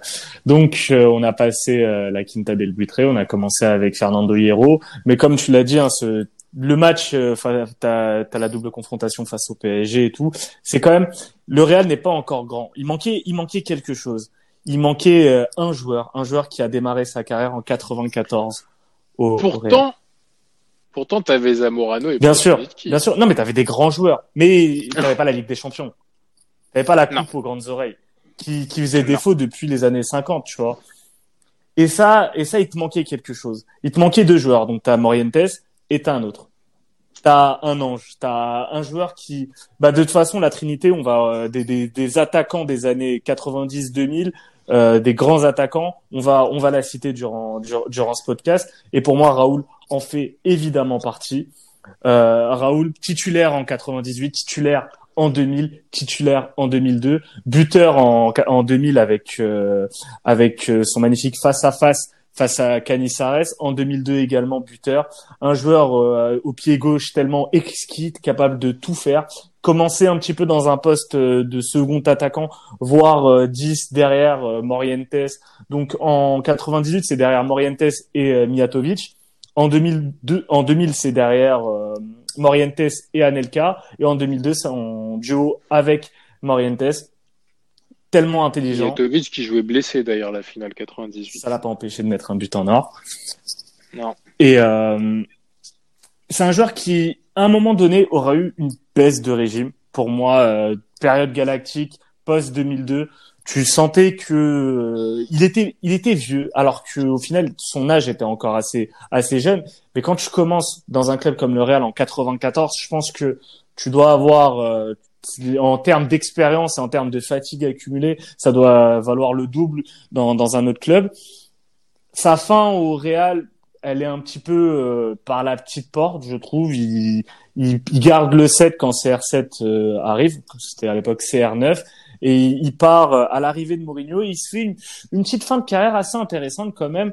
Ah oui, ah oui. Hein. En Allemagne. Dans le championnat préféré de Manu. Un truc archi improbable. Euh, franchement, on l'aurait vu en Italie, honnêtement. On l'aurait vu euh, en Arabie Saoudite ou euh, aux États-Unis. Mais il a décidé de se faire un petit challenge à Schalke 04. Et avec Schalke, parce qu'il y a un truc, et avant qu'on parle des records dépassés par CR7 et Messi, c'est que ce mec, la Ligue des Champions, il l'avait dans le sang et pendant longtemps, ça a été le meilleur buteur de la Ligue des Champions. Et même à Schalke, bah, il te les emmène en demi-finale de Ligue des Champions en scorant. Et c'était un joueur exceptionnel, donc obligé de le citer. Quand tu penses quand tu quand tu penses au Real, quand tu penses au Real euh, euh, avant CR7, tu penses forcément à Raoul. En tout cas, moi j'y pense avant de penser au Galactique, avant même de penser à Zizou parce que Raoul était, était un joueur exceptionnel. Et un joueur qui malheureusement, je parlais de petite porte, c'est également la petite porte avec la sélection euh, nationale. 2006, il se fait, il se fait sauter par, euh, par, euh, par Zizou. On le reverra pas et malheureusement, il a loupé le coche avec les, les grandes années de, de la Roja. Et petite question, il y a un joueur actuel du Paris Saint-Germain qui a joué avec Raoul. Hmm. Qui c'est à votre avis? Qui a joué avec Raoul? Draxler? Ouais. Ouais, ouais. Draxler. Exact.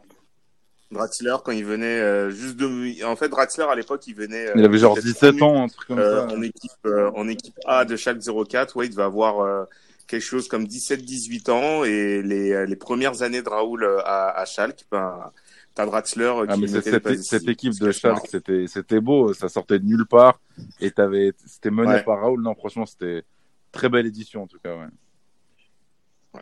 C'était vers C'était 2010, 2010, 2011, quelque chose comme ça. C'était ça, ouais. Et Ouais. autre emblème de Raoul, sa célébration, toujours en embrassant euh, son alliance. Il y a, il y a- franchement, il n'y a pas plus classe comme, euh, comme célébration, je trouve. Mm. Toujours limite, Ah, ça vrai. symbolise sa fidélité, euh, son amour pour. Euh... Écoute-le, je remonte. ben gros, c'est trop beau, franchement, c'est trop beau. Il est en train de parler avec une rose entre sa, les sa, sa petite balle piquée du pied gauche euh, sur, en face à face avec le gardien et après ça célèbre. Et il avait un- une autre célébration sa mythique, c'est quand il, il fait le chute au Camp Nou, où là, euh, il est un peu varié. Bref, je me- je m'en vais regarder des Ah, vidéos. j'aimais bien aussi quand il, j'aimais bien aussi quand il se retournait vers son passeur et qu'il lui demandait de venir euh, célébrer avec lui. Il le faisait souvent. Non mais il est- ah, Raoul. Ah, mais c'est Raoul. C'est, c'est encore une fois la classe. Hmm. Puis tu parlais de gendre idéal. Il a aussi une bonne tête de gendre clair. idéal, Ouais, Raoul. clair. Yann, Alors moi je reste on parle de gendre idéaux. Moi, je reste sur le sur le Real. Il a pu avoir une tête de gendre idéal, un peu, euh, voilà, un peu des fois quand même, un peu, comment dire. Ah, je sais pas, je sais pas, mais c'est pas tant le gendre idéal dans la dans la tête parce que des fois il avait une grosse barbe, euh, il a eu des cheveux gras aussi. Si vous voyez de qui je veux parler, il était là depuis, euh, bah, il a été là en 2006, bien sûr avec cet Espagnol-là. Il a tout gagné, tout tout gagné et c'est un défenseur aussi. Il fait partie de cette nouvelle génération du Real, le leader emblématique, le capitaine, j'ai nommé Sergio Ramos. Sergio, vraiment? Sergio, je suis vénère. Sergio. Je savais que, je, je savais que ça, Sergio Ramos. je savais que ça te Ok, ferait- Christian je, je savais que ça te ferait plaisir. Bastien. Donc, euh, donc voilà, début. à- Vas-y, Bassim, dis-le. Sergio. Sergio. Sergio, fait un mélange entre un russe, euh, Sergei et c'est vraiment. Sergio, Sergio, moi je l'appelle Sergio. Alors, moi, il y a que moi qui l'appelle comme ça. Non, mais voilà, début à Séville 2004-2005, mais directement on, on décèle le talent. 2005 au Real Madrid. Alors au début, voilà, comme je vous l'ai dit, cheveux gras, serre-tête, euh, latéral droit. Un joueur euh, que je trouvais un peu fragile parce qu'il avait déjà tendance, euh, enfin tu sentais qu'il avait déjà un peu le sang chaud, mais euh, mais voilà, peut-être un peu barré de par son âge, de par euh, de par voilà les mecs qui étaient qui étaient à côté de lui. Et puis euh, voilà, c'est un mec. Tu parlais de Pouyol tout à l'heure, euh, Nico. c'est un mec qui a aussi connu des désillusions.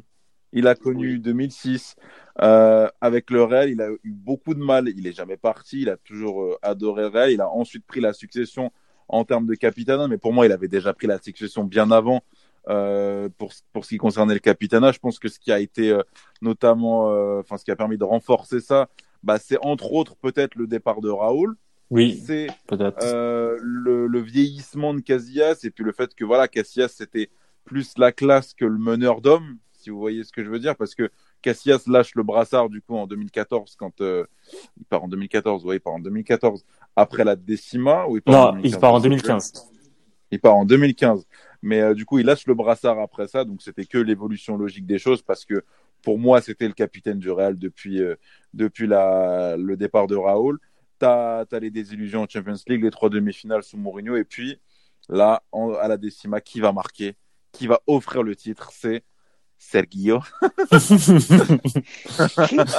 Sergio Ramos euh, qui va offrir le titre et c'est le début de voilà à mon avis c'est un mec qui a aussi pris confiance parce que je suis pas sûr que c'était de base le mec qui allait euh, qui, était super confiant en fait. Et ce que je trouve intéressant avec ce genre de joueurs qui deviennent des emblèmes et des grands vainqueurs c'est l'évolution.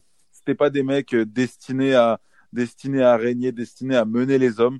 C'est des mecs qui ont qui se sont cassés la gueule qui se sont pris des baffes dans la gueule et qui ont prouvé au monde entier parce que lui aussi euh, un peu comme Piqué, est détesté par le camp adverse. Donc, euh, donc voilà, c'est quatre Ligues des Champions, euh, un palmarès incroyable, euh, une Coupe du Monde, deux euros. Le mec n'a plus rien à prouver et le mec, de par ses imperfections aussi, c'est aussi pour ça que je veux parler. C'était pas forcément un gendre idéal parce que c'est un mec qui a qui s'est aussi forgé à mon avis avec les classicos sous Mourinho et l'animosité qu'il y avait entre le Real et Barça, entre Mourinho et, et Guardiola c'est aussi ça qui lui a permis d'avoir cette rage, je pense. Et c'est intéressant de voir la, la manière dont les événements l'ont marqué et l'ont amené à être l'homme qu'il est actuellement. C'est beau, c'est beau. Tu, Voilà. tu, par- parlais de, de coups, bah, t'as, bah, Ro- Ronaldinho euh, au, à Bernabeu, c'est face à, c'est face à Ramos. Euh, Ouais. L'Espagne 2006, t'as Ramos. Il se fait, il se fait piétiner, bah oui. T'as Ra- Ramos et à ce moment-là, et je pense qu'au moment où il commence à prendre le leadership, c'est aussi lui qui qui sonne la charge contre José Mourinho. Euh, notamment, bon, il y a le côté classico, et t'as également le changement de poste parce que c'est Mourinho qui tente Ramos en Ouais. défense centrale, et Ramos ne voulait pas au, dé- au départ être défenseur central. Et ça, ça a joué également. Alors si juste je devais rajouter un truc avec Ramos, euh, bah du coup par rapport euh, au, au Real, il a pris la succession au capitana de, de, de Casillas avec ce- cette tête euh, face à Lisbonne, face face à l'Atlético. T'as également son doublé à l'Alliance en demi-finale où où à ce moment-là il y a quelque chose de mythique qui se crée autour de de Ramos, un esprit. Et tu l'as eu lors de la saison 2016-2017 où je pense que c'est peut-être la meilleure saison de Ramos, où le mec te réunit euh, l'esprit de, de Juanito dont je parlais tout à l'heure, les buts décisifs de, de Hierro, parce que tu regardais à chaque fois en fin de match, Ramos était Bah capable oui. de te sortir une tête, parce que euh, tu, tu savais qu'il était dangereux, t'as un match face Mais au cette année-là, il met au moins, il met au moins 10 buts. Mais c'était- des, buts super mais c'était énorme, t'as un but au Camp Nou, t'as un but euh, face au Deportivo Ah, La à Corogne, T'as- t'as une- ou c'était un contre son camp. je sais plus si c'était un CSC ou mais en fait t'avais t'avais un truc autour de lui une image quelque chose et honnêtement c'était c'était assez exceptionnel de voir ça c'était vraiment son prime pour moi jusqu'à jusqu'à fin 2017 2018 un petit peu mais tu sens qu'il commence à baisser de niveau euh, malgré tout et, et là ça continue mais le prime Ramos c'est encore plus que des qualités de défenseur central c'est c'est un esprit une mentale qui est diffusé autour de tout le monde et Mais tu peux, tu, tu peux clairement, enfin, tu vois, tu disais que le prime était fini et tout. Oui, mais au final, est-ce que c'est le meilleur défenseur Je parle en termes de qualité défensive qu'on a vu jouer? C'est sûr que non. Ah non, Évidemment non, que non. Mais c'est ce défenseur qui te prouve qu'il ne faut pas que ça, tu vois. Ouais, non, c'est clair. Parce que même dans les saisons euh, très victorieuses dont tu parlais, tu as toujours un petit carton rouge, tu as toujours bah oui. un, pétage, un, un pétage de plomb. Mais on a, on a envie de dire que c'est normal. Tu vois, tu vas même pas lui en vouloir parce que tu peux pas reprocher quand tu supportes un club que, que, que le mec euh, se donne tout et que des fois il puisse craquer. Parce que c'est aussi ça qui fait vibrer les supporters. C'est pas un, c'est pas un défenseur super froid qui dégage rien. Donc même ça, tu, tu peux pas lui en vouloir, je pense. Je lui en voudrais jamais. Ben, messieurs, messieurs, merci beaucoup pour, euh, pour pardon pour cet aparté sur euh, sur Sergio Ramos, excellent joueur. Moi, je rajouterais juste que jamais un joueur n'aura autant et aussi bien incarné et l'Espagne et le Real Madrid. C'est sûr, c'est sûr. Euh, quand tu te souviens de, de, de ces embrouilles avec Piqué, puis après ça se, ça se faisait des grands, Des grands câlins. des, des grands, des grands câlins au, Ah, mais rassemblement, mais, C'est quand même. un- pour moi c'est le niveau du dessus, voilà. Et c'est pas, c'est pas subjectif que de dire ça. Il y a, il y a quelque chose de différent là-dedans. Les deux contextes sont différents, mais quand même. Mais il a réussi à se faire adopter euh, d'un public madrilène qui ne lui ressemble pourtant, pourtant pas, parce que Ramos, c'est quand même, euh, c'est quand même le campagnard espagnol, le mec qui, qui dit euh, tout ce qu'il pense et il en a rien à foutre, qui a parfois des idées parfois arrêtées en, en, en interview. T'as eu des, t'as eu des interviews mais, mais légendaires de, de Sergio Ramos, Ah, où euh, le, le mec est sans filtre en fait.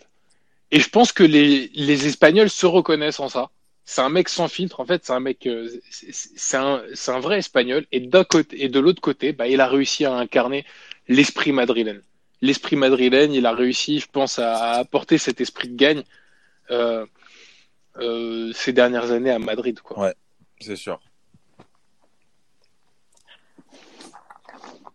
Messieurs, est-ce que quelqu'un a quelque chose à rajouter sur Ramos? Ah, je pense que là j'ai, tout donné. Euh, Tout a été dit. Eh ben, écoutez, moi, je vais pas parler d'un joueur de foot. Je vais pas encore parler d'un entraîneur, Parler d'un arbitre. Mais je vais parler D'un pilote de F1. d'un- euh, d'un d'un joueur de tennis. je vais parler d'un président. Un président qui, euh, pour moi, est l'ultime incarnation de son club et j'espère qu'il repose en paix. C'est Loulou Nicolin. Ah oui, oui, c'est vrai. Louis Nicolin. Vrai. Euh, on parlait des icônes et, et- et d'amour du football. Rarement un président aura été aussi amoureux du ballon, aussi amoureux de son club et aussi impliqué pendant toutes ces années. Et c'est quelqu'un qui aura su voir son club bah, quasiment tout gagner en fait, jusqu'au Graal, le titre de la Ligue 1 contre le PSG et le PSG qui devenait puissant. Euh, jamais, enfin pour moi déjà dans le dans le personnage footballistique français, t'as eu des grands présidents, mais jamais quelqu'un n'aura autant incarné son club. Peut-être Giroud euh, en tant qu'entraîneur à Auxerre, qui était euh, directement la première chose que tu que tu identifiais à Auxerre. Mais quand on te parlait du Montpellier Héros et quand on te parle encore aujourd'hui du Montpellier Héros, bah, le premier nom qui te sort en tête c'est Nicolas. Et je pense que ce sera toujours le cas, même dans 20 ans, même si son fils lâche la main ou quoi que ce soit, ça restera le club de Loulou Nicolas. Et euh, il mérite d'être euh, d'être dans cette émission et, et et son personnage et son parcours méritent euh, méritent vraiment euh, de figurer euh, dans ce Bah, je suis totalement d'accord et franchement, c'est très bien trouvé parce que euh, Loulou Nicolin, franchement, c'est c'était un personnage de, de, de notre Ligue 1. euh. moi, je me rappelle de sa teinture après euh, a- a- après Ouais. le titre Oh en, là là. 2000, euh, en 2012. Et euh, bah après dans dans ces, ces présidents-là, t'as as Gervais Martel également. Et euh, Oui. bah, tu- j'en profite également pour euh, euh, pour juste une petite parenthèse sur euh, deux deux anciens présidents qui nous ont quittés euh, pendant bah, pendant cette période de, de coronavirus. Bah, D'abord, t'as Lorenz- Lorenzo Sanz du, du Real Madrid euh, qui a remporté donc la.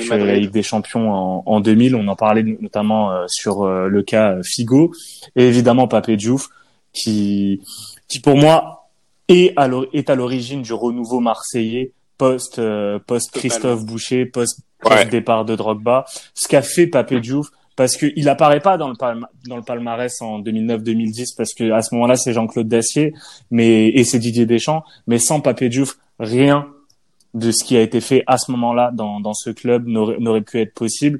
Et honnêtement, hier, quand j'ai appris euh, la nouvelle, euh, j'étais vraiment triste. Alors moi, Papé Diouf, j'en ai toujours voulu pour euh, pour l'affaire des minots au Parc des Princes hein, en, de- en, en 2006. Je l'oublierai jamais.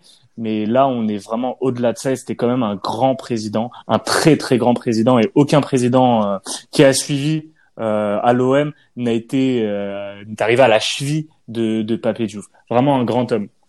Oui. Il incarnait l'OM. Il incarnait l'OM. C'était clairement euh, avant d'être un président, tu sens que cet homme-là est un supporter profond de l'Olympique de Marseille. Ouais. Et c'est aussi pour ça qu'il a si bien incarné ce rôle parce que c'est quelqu'un de très, c'était quelqu'un de très intelligent, euh, de, de très diplômé, de très cultivé, donc qui avait énormément de recul et qui connaissait très bien le foot puisque c'était un agent, un, un, un, un, très grand agent de football avant d'être président. Donc il connaissait toutes les ficelles du métier et il était passionné par l'Olympique de Marseille. Jamais personne n'aura incarné la présidence. Je pense même, bah, depuis Tapi, pour moi, il y a personne qui a été à, à, à... Ouais. Personne n'a été. C'est le seul à être à la cheville oui, de Bernard Tapie largement. C'est le et, et, quand je dis, enfin, qui, qui s'approche du niveau de, de Tapie en termes de présidence. Mais là, personne ne lui arrive, mais même, euh, mais Mm. même à mais c'est clair, mais Jean-Claude Dacier, euh, euh, Vincent Labrune. De toute façon, le titre de Dacier et Deschamps est, est, est, est posé sur les Exactement. bases de Diouf Guéret. Totalement d'accord. Tout le monde le mais... sait. Tout, tout, le monde le sait, c'est clairement les bases de, du, du duo Diouf Guéret qui mais, est champion de France. Et, et surtout, il faut quand même se rappeler, quand il arrive à, à l'OM, euh, il, il, prend, euh, il prend le relais après le départ euh, très catastrophique de Christophe Boucher, euh, que, bah, qui était détesté par les supporters, dans un moment où l'OM est vraiment au creux de la vague, et il, il, bâtit quelque chose, il flaire des bons coups, il va chercher un Valbuena, il va chercher un Mandanda, euh, il fait confiance à, à des jeunes, euh, il convainc certains joueurs de rester, genre Nasri, Ribéry. Quant à l'OL, euh, et Ribéry, on en parlait dans, dans, le dernier podcast, qui aux 20h te dit qu'il a envie de jouer avec de grands joueurs. Et t'as Olas qui, qui fait appel à l'époque quand Olas euh, contactait un club de Ligue 1, bah, tout le monde tout le monde baissait le ah, froc. toute la Ligue 1. Diouf, Diouf avait dit non. Et ça, honnêtement, c'est un déjà déjà de base ça, ça manque ça manquait et franchement sa disparition est vraiment tragique. Ouais. Très tragique. Non, mais de toute façon, il est, il est parti trop tôt. Ça, c'est une certitude. Euh, mais vraiment, son... on mériterait oui, de faire clair. en fait une émission hommage sur Pape Diouf. Vraiment, honnêtement, pas, pas, pas qu'un encart, une, une émission hommage pour, pour parler de son parcours, parce que son parcours est vraiment fascinant. Le parcours de l'homme est fascinant. Son parcours professionnel est fascinant. La manière dont cet homme-là s'est forgé est, est fascinante. Et c'est pour ça que bah, je le détestais en tant que en tant que supporter, en tant, en tant que supporter du PSG, je le haïssais même. Mais pour haïr quelqu'un, ça veut dire que cette personne-là incarne parfaitement le club. Et aujourd'hui, le respect et le respect en fait et l'adoration sont là parce que cet homme-là est fascinant tout simplement. Et euh, tu te rends compte quand les gens partent de la grandeur de ces hommes-là. Et Pape Diouf est un grand homme. Mmh. C'est vrai pour en revenir à, faudrait peut-être qu'on fasse une émission ouais, sur Papé Diouf. Ça serait intéressant. Euh, pour en revenir à Nicolin, je voulais juste terminer. Voilà, il, il incarnait lui aussi son club comme personne et souvent décrié par rapport à son personnage qu'on pouvait euh, traiter de de tous les noms ou quoi que ce soit. Sans lui, le football féminin n'en serait pas là aujourd'hui. Mm. Sans lui, le football féminin en France n'en serait pas là aujourd'hui parce qu'il en est euh, l'un des principaux instigateurs. C'est l'un des pro, je crois que c'est le premier président à avoir fait de sa section féminine un club de football professionnel. Et euh, bah, sans lui, on n'en serait peut-être pas là aujourd'hui aussi sur sur ce domaine-là. Ouais. Voilà. Numéro 2, Manu. Et donc moi, ben, je vais quitter, euh, je vais quitter l'Allemagne et je vais descendre, euh, je vais descendre dans le sud, à la botte euh, de l'Europe, l'Italie et je vais euh, m'arrêter euh, donc sur le club de la capitale. Et donc si je vous dis AS Rome. Ah. Oui, bah. bah. Cheveux longs ou cheveux courts? ouais, Tout dépend. Il y a une période où il a des cheveux longs. Je te, je te dis Jérémy Ménez direct. Ouais. Ouais, Jérémy 9 Ça aurait pu être lui, mais non. Et euh, ce n'est pas non plus donc la légende absolue du club, euh, Francesco Totti, mais une autre, euh, un autre joueur euh, qui a également donc, un statut de légende là-bas, c'est Daniele De Rossi. Voilà. Donc en termes de de loyauté, de longévité, etc. Je pense on fait difficilement mieux. Euh, donc Daniele De Rossi, bien entendu. Donc c'est un enfant de Rome, pur voilà Il est né à Rome, il a fait ses classes à Rome, euh, et ensuite euh, il a été formé euh, à Rome, surtout avant de commencer euh, donc euh, en, chez les pros en 2001. Donc c'était il y a pratiquement 19 ans euh, maintenant, où il restera euh, pratiquement bah, 18 ans avant de avant de partir et de s'offrir une dernière euh, un dernier beau. euh, alors je sais même pas si on peut appeler ça une, un challenge. Mais euh, voilà, partir à Boca Junior pour finir sa carrière, c'est c'est quand même pas mal. C'est un kiff. Franchement, c'est Ouais. un kiff. C'est c'est la classe, c'est la classe Ouais, quand même. et, et voilà. Ouais, je, crois- je trouve que c'est vachement classe. euh, européen, un peu à la manière euh, que ce qu'a fait euh, André Pierre, euh, André Pierre Gignac. Euh, mais voilà, ben, pour revenir à, à, à Daniele De Rossi, donc c'est pratiquement euh, 600, 630 matchs euh, joués euh, avec euh, l'AS Roma. Euh, lui aussi, bon, il aura à peu près tout connu euh, dans, dans, dans, dans sa carrière, euh, notamment donc une victoire en Coupe du Monde, donc euh, où il avait 22 ans. Il faisait partie du groupe. Oui. Ça, ça, euh, alors ça peut passer sous, sous le radar, mais il était bien, il était bien là.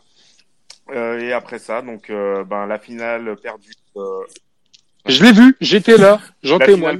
donc à l'Euro euh, à l'Euro euh, 2012, euh, bien bien entendu. Il avait également eu aussi une médaille de bronze euh, aux Jeux Olympiques d'été en, en, en 2004. Par contre, par contre, euh, c'est à la manière un peu de Francesco Totti. Il n'aura jamais été champion. Alors je crois que Totti il a été champion une seule fois avec euh, la Roma. Euh, mais euh, Daniele Del Rossi n'aura- jamais été champion euh, donc euh, avec euh, l'AS Rome. Il a été vice-champion plusieurs fois, mais voilà, c'est un peu euh, le Steven Gerrard de de, euh, de de Rome, parce que Gerrard non plus n'a jamais gagné de de, de championnat. Ouais, Voilà pour, euh, pour Daniele euh, Daniele De Rossi. Gerrard aura, aura gagné une Ligue des Champions. Bah, en fait, Ouais. De, De Rossi, je crois qu'il arrive euh, après le titre de 2001 euh, Ouais. euh, En fait, de la Roma. qu'ils sont- Ouais, ils sont euh, ils sont champions 2000-2001 et lui il arrive en 2001-2002. Ouais. Ah, une et après, il fait, et, ouais, et Ouais. après, il fait ses classes là-bas. Enfin, et puis, c'est surtout en fait que ce qui a permis, ce qui ont permis sa longévité, c'est par rapport au, au, au joueur qu'il était, à son style de jeu. Donc déjà, dans, il était très polyvalent.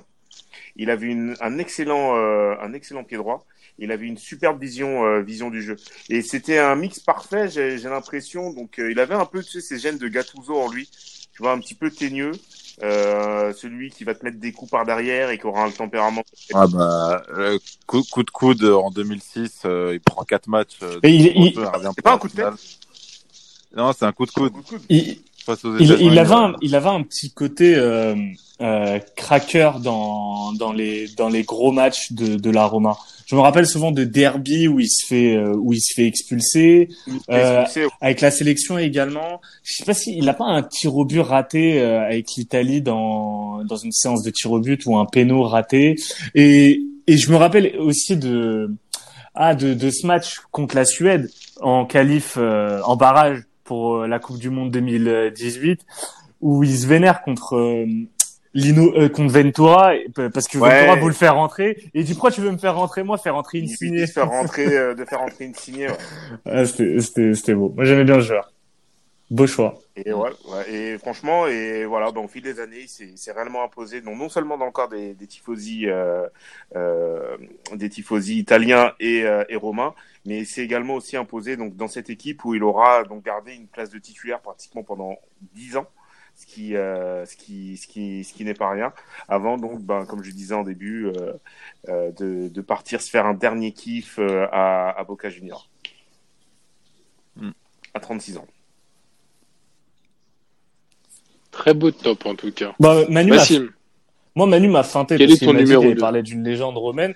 Ça aurait complété parfaitement la Trinité, mais c'est pas grave, vous la compléterez après. Moi, je vais aller, je vais quitter l'Espagne, je vais quitter Madrid, je vais aller à Turin où je vais parler ben, de forcément d'Alessandro Del Piero. Quel joueur Alexandre alors, il arrive, euh, il arrive à la Juve en 93.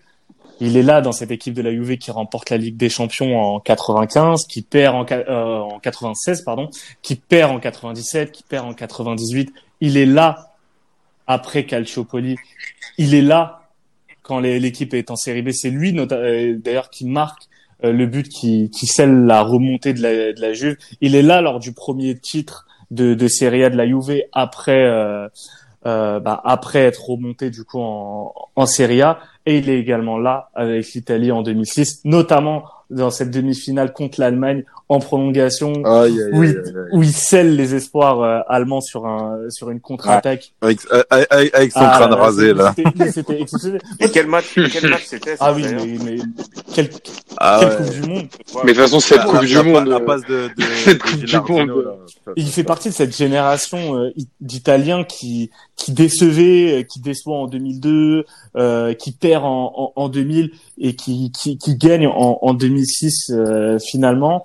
Euh, il a tout gagné au final, que ça soit avec la Juve ou du coup euh, la Coupe du Monde. Il lui manque rien. Et après, lui, il s'est fait un petit kiff après la Juve euh, en allant en Australie puis en Inde. Donc euh, honnêtement, En il s'est fait, Australie. il s'est fait un petit kiff. Euh, obligé de parler de d'Alessandro Del Piero. Forcément, forcément. Lui avec Buffon, c'est euh, Oui. c'est les incarnations de la Juve. C'est il est il est de toutes les et encore plus, il y a encore plus que Buffon. Il est de toutes les histoires, de toutes les épopées. Et puis quel merveilleux joueur. Excellent merveilleux coup franc. joueur. Ah oui. Je me souviens, je me souviens d'un coup franc de lui à San Siro euh, lors d'une victoire de la Juve 2-1 en 2005, je crois. Euh, il t'envoie un coup franc au buzzer, genre à la 88e minute. Ça m'avait fendu en deux. Ah mais de toute façon c'est un, un, un grand tireur de coups francs. Euh, exceptionnel, l'un des meilleurs de sa génération de toute façon. Et puis mais quel joueur, quel joueur complet, complet au possible. C'est pour moi euh, effectivement Del Piero, euh, Juventus égale Del Piero. C'est sûr. Ian, Alors, alors bon, c'est un joueur qui a joué à la Juve, mais il n'a pas joué qu'à la Juve. On en a parlé, j'en ai parlé euh, sur le, le podcast des traîtres. c'est Ibra, Ibrahimovic, parce que pour moi, c'est c'est une révolution. Je sens que là, on va débattre. Là, putain. Ah ouais, tu penses pas que c'est Non, pas du tout. Parce que parce que en fait, l'emblème pour moi, c'est pas que le joueur qui euh, qui qui est resté que dans un seul club.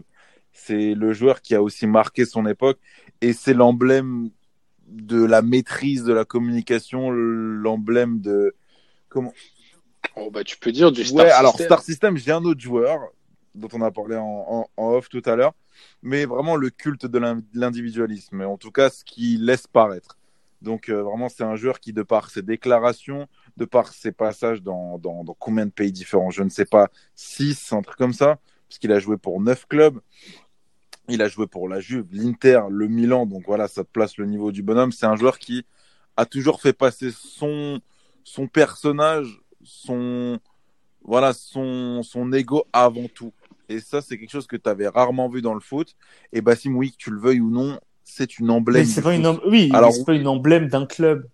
Il a marqué Non, aucun, il a marqué club, aucun jamais, club. Et le pire, c'est peut-être le club qui l'a le plus. J'ai jamais dit que c'était une emblème. J'ai jamais dit que c'était Oui, mais là, on a cité euh. des emblèmes de club. Et le pire, c'est que Bah oui, il faut, non, mais faut regarde, changer. le pire, c'est que le club qu'il a le, qui a le, qu'il a le plus marqué, c'est le PSG. Et lui est méprisant envers, ce qu'il a fait au PSG.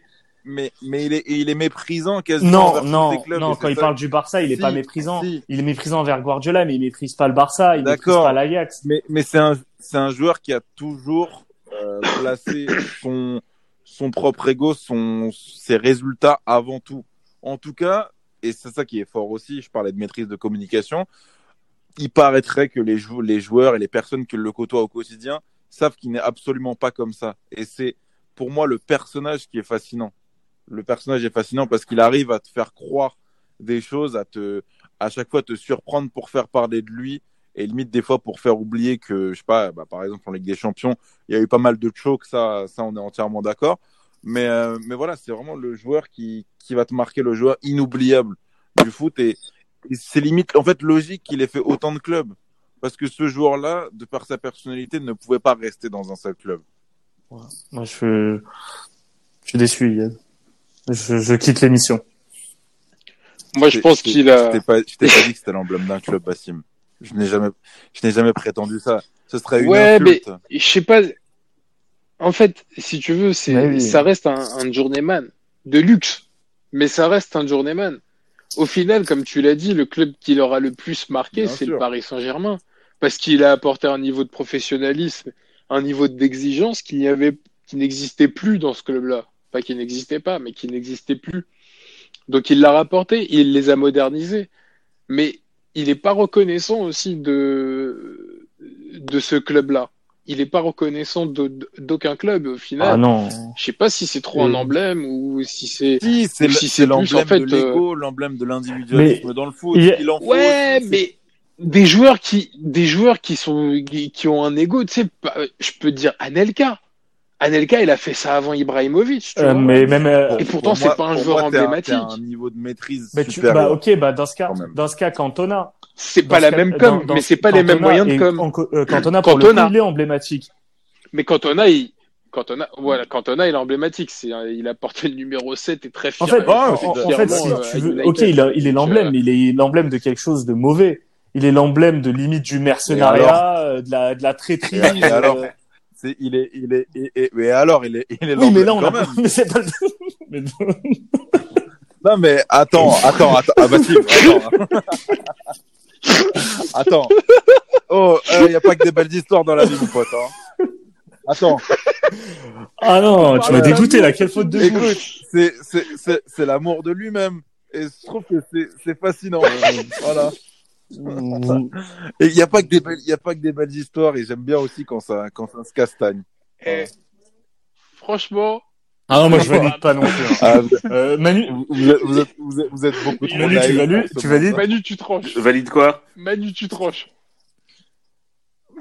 Manu?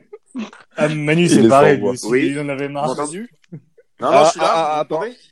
Ouais, Vous Yes. m'entendez? Ouais. Ouais. Ah, Ouais. tu me demandais si je validais le, le fait que, que Ibra soit, soit considéré comme, euh, comme, comme Ouais. emblème. Ouais. Ouais, je Ouais. sais pas, j'ai envie de dire, euh, j'ai envie de dire oui et non. Merci, euh, merci de te mouiller. ouais, mais... Merci, c'est mais assez- je dis ouais, c'est assez consensus. tu, je crois, Bas, tu l'as dit, euh, ouais, euh, Ibra, en fait, il représente vraiment, donc, ce, ce, euh, voilà, ben, cet emblème, entre guillemets, de, de mercenaire ultime. Euh, et, euh, et Yad l'a dit aussi, euh, ben, Ibra, ça a toujours été, en fait, quelqu'un qui, qui jouait pour la gagne et qui était motivé, en fait, par ses intérêts propres. Ça se voit que lui, comme, euh, comme Yad l'a dit, en fait, sa personne avant son club. Ça, c'est sûr, parce que lui, en fait, ce qu'il voulait, c'est être le meilleur. C'était juste personnel, j'ai l'impression, pour, euh, pour lui. Et, euh, il, met, euh, il mettait tout en œuvre pour ben, réussir, justement, à réussir ce dans quoi, en fait, il, il s'était s'était entrepris, quoi. Et dans ce sens-là, ça peut être mal vu. Après, pour ce qu'il a apporté euh, au foot durant toutes ces années, effectivement, oui, on dit Ibrahimovic, on sait qui c'est. Donc euh, le considérer en tant qu'emblème, pour moi, c'est pas euh, voilà quoi. Merci. Quand même, hein. on, a, on a mis du non, temps. mais, on non, mais hein. a- non, non, non, une pour moi, c'est une terrible faute de goût. Tu peux pas. Après tous les joueurs dont on vient de parler, parler d'Ibra, honnêtement, c'est. Mais, mais, je- mais Non, je t'ai pas en dit. plus, tu- Je t'ai pas dit que je on, te on- racontais on parlait de la classe, là. de Del Piero, de, de, de Raoul, de Puyol. Tu nous sors Mino Raiola, quoi. Tu vois, c'est, c'est, c'est. Non, alors déjà, je t'ai pas Ah, sorti Mino Raiola. Le pizzaiolo. non, non, non. et, et, et, et, me dis pas que t'as jamais kiffé sur Mais une bien, mais tu vois. Ibra, je l'ai kiffé. Ibra, je le kiffais. Mais, Mais- c'est pas bah la si, question. bah mais, si. non, mais honnêtement, Bah Yann, si. tu Mais demandes n'importe quel fan de tous les clubs où il est passé, je suis même pas certain qu'ils le mettent dans le top 3 de l'histoire du club. Moi, euh, fan du PSG, je le mets pas dans mon top 3. Mais on s'en Un fan fout, de l'Ajax te mettra fout. pas, te mettra pas Ibra. Fan Mais- du Barça, pareil. Mais, justement, on s'en fout. Mais non, on s'en fout pas. c'est le fait qu'il soit, qu'il soit tellement différent, tellement différent de, de tous ces joueurs euh, classe que, que j'adore aussi, qui fait, qui fait que moi je veux le mettre dedans parce que c'est, c'est une emblème, c'est le joueur atypique, c'est le joueur à part et qui en plus a affiché- c'est pas un Balotelli, c'est, Le pas, top 5 c'est, c'est pas Balotelli, c'est un mec qui a, qui a prouvé sur le terrain. Alors oui, tu peux me parler de, il, Ouais, il part, mais- il- il- Il incarne aucun mais club. même- même sais, sa- même bien, sélection, très bien. c'est pas c'est pas forcément lui que je retiendrai parce qu'avec sa sélection en compétition internationale, à part son but contre l'Italie à l'Euro 2004, moi je retiens rien d'Ibra en sélection. Franchement, je retiens rien. Mais c'est pas, mais, mais, mais c'est pas grave. Ça, ne- ça ne change rien au fait que ça soit une emblème du foot. Oui, mais des emblèmes club. du foot, même lui, je le mets pas en premier en emblème du foot parce qu'il Bah, moi, en joueur marquant et tout. Ah mais gros, on peut en citer, on- chacun de nous peut en citer cinq, euh, avant même de citer Ibra a- en joueur, euh, en joueur marquant, emblème de, de foot, tu vois. Ah, je sais Mais- pas. On sera pas d'accord, mais c'est pas grave. Non, tu pouvais mieux faire, Yann. Non, non, non. Ça, c'est- j'étais un peu prêt à Tu, contrepied. tu m'as surtout déçu, là, franchement. euh. Ouais. Ah, écoute, ça arrive.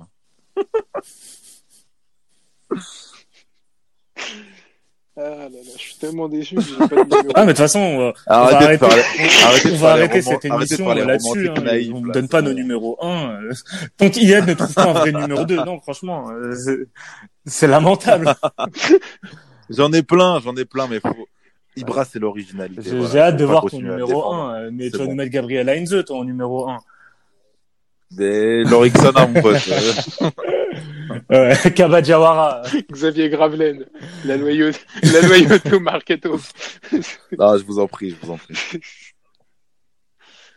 Non, moi, mon numéro 2, bon, euh, c'est, euh, je suis obligé d'en parler, même si c'est pas un club que je porte dans mon cœur. Euh, c'est Stevie G. Steven, euh, Steven Gerrard. Steven Gerrard parce que, euh, bah, euh, déjà, voilà, il, il incarnait Liverpool. C'était le premier joueur que tu, que tu citais quand tu voyais le logo de Liverpool. En ce moment, il y a un petit jeu sur Twitter. À qui tu penses en premier quand tu vois ce maillot ou, ci ou ça. Il y a de fortes chances que si vous voyez un maillot Liverpool-Carlsberg, vous pensiez à Steven Gerrard. Forcément, joueur élégant, euh, balle au pied, merveilleux à avoir joué, une frappe de balle exceptionnelle, euh, une Ligue des Champions, une Coupe de l'UEFA avec Liverpool, mais Ouais. cette image quand même de Fabio Ah bah. C'est c'est cette image de, de fabuleux perdant. Que ce soit avec l'Angleterre, il est de toutes les défaites rocambolesques de l'Angleterre. Cette fameuse génération qui n'arrivait, qui avait du mal à passer ses huitièmes de finale, qui, qui détestait les tirs au but en compétition internationale. Cette fameuse glissade qui aura privé Liverpool du titre, alors que tu t'attends à tout sauf qu'à ce que ce soit Steven Gerrard qui te qui te plombe le titre. Une finale de 2007 euh, perdue face au Milan AC. Qui était une revanche, face à ce Milan-là, euh, Ouais. tu pouvais pas faire grand-chose même si tu marques. Qui était une revanche. Le miracle, le miracle d'Istanbul porte son nom parce que c'est un, c'est quelque chose que tu vois pas tout le temps dans le football. Sur 10 minutes, c'est, c'est, c'est de la folie ce qui se passe et c'est même pas Steven Gerrard qui en est le responsable, mais principal. Mais euh, t'as quand même, euh, t'as quand même euh, un joueur qui incarne parfaitement son club et qui, bah, euh, malgré tout, euh, reste la base du renouveau de Liverpool actuel, je pense, parce que euh, la transition de Liverpool s'est faite avec euh, Gerrard sur le terrain. Et quand il est parti, Liverpool a très très bien géré cette transition et est devenu l'équipe qu'on connaît aujourd'hui. C'est-à-dire redoutable et euh, quasiment invincible. Presque Je invincible. pense qu'il a pas eu de chance. Pas tout à fait. Euh, il a pas été dans. Il a, il a, il a remporté la Ligue des Champions, Oui, qui oui, était un oui. peu c'est- c'est- cette, étoile filante dans dans, dans l'histoire de Liv- Liverpool. Mais c'est exceptionnel. Mais qui reste quand même euh, la plus belle finale de l'histoire, Hein. je pense. Mais euh, mais parce que si tu compares Oui. avec un autre joueur anglais, parce que je remarque que sur ce podcast, on n'a pas trop parlé de joueurs anglais, euh, mais quand tu regardes Non, côté côté blues où t'as l'autre et l'autre lui avait tout gagné avec euh, avec son club, bah, tu vois qu'il y a quand même une différence de, de moyens, pas forcément une différence de niveau entre les deux, mais juste une différence de moyens des, des clubs. Et ça a quand même plus arrangé euh, le mec côté côté Chelsea que que Gerrard. Mais très grand joueur qui a eu moult fois l'occasion de quitter Liverpool, notamment pour le Real, et qui aura, qui aura toujours resté, qui aura toujours choisi euh, sa fidélité et sa loyauté avant tout.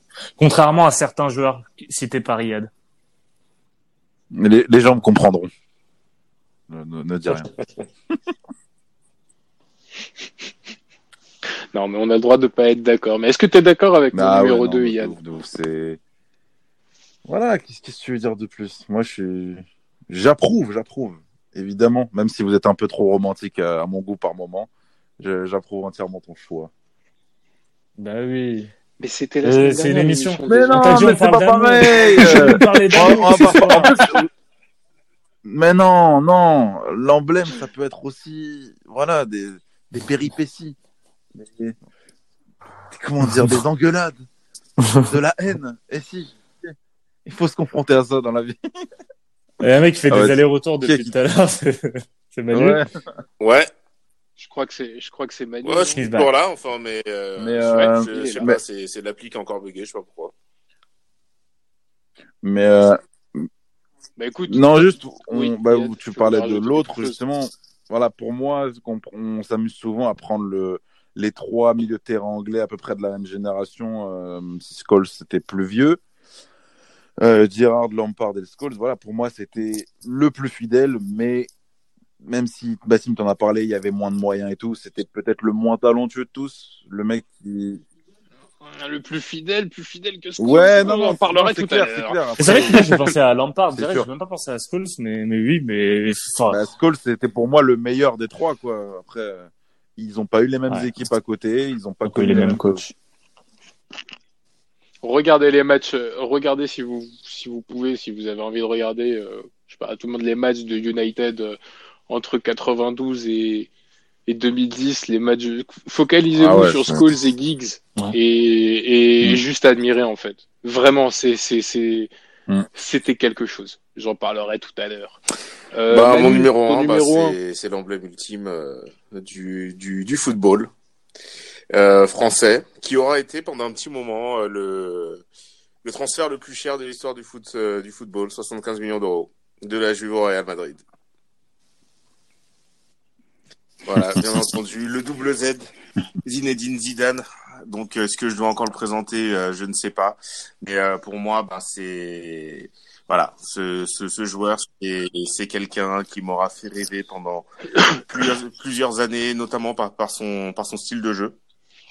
Donc c'est surtout en fait sa première touche de balle qui qui me Ah bah ça. qui me tuera toujours autant en fait sur des que ce soit sur les relances de Casillas, sur les sur les ouvertures de Beckham, sur les relances de Barthez, le tandem qui formait sur le côté gauche de l'équipe de France avec euh, Vicente Lizarazu où on savait déjà ce qu'ils allaient faire mais ça passait tout le temps.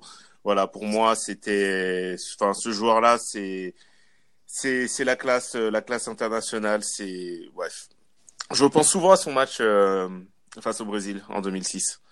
C'est quelque chose, euh, l'une des choses les plus abouties que j'ai vues de ma vie, d'ailleurs. Oui, c'est clair. C'est clair.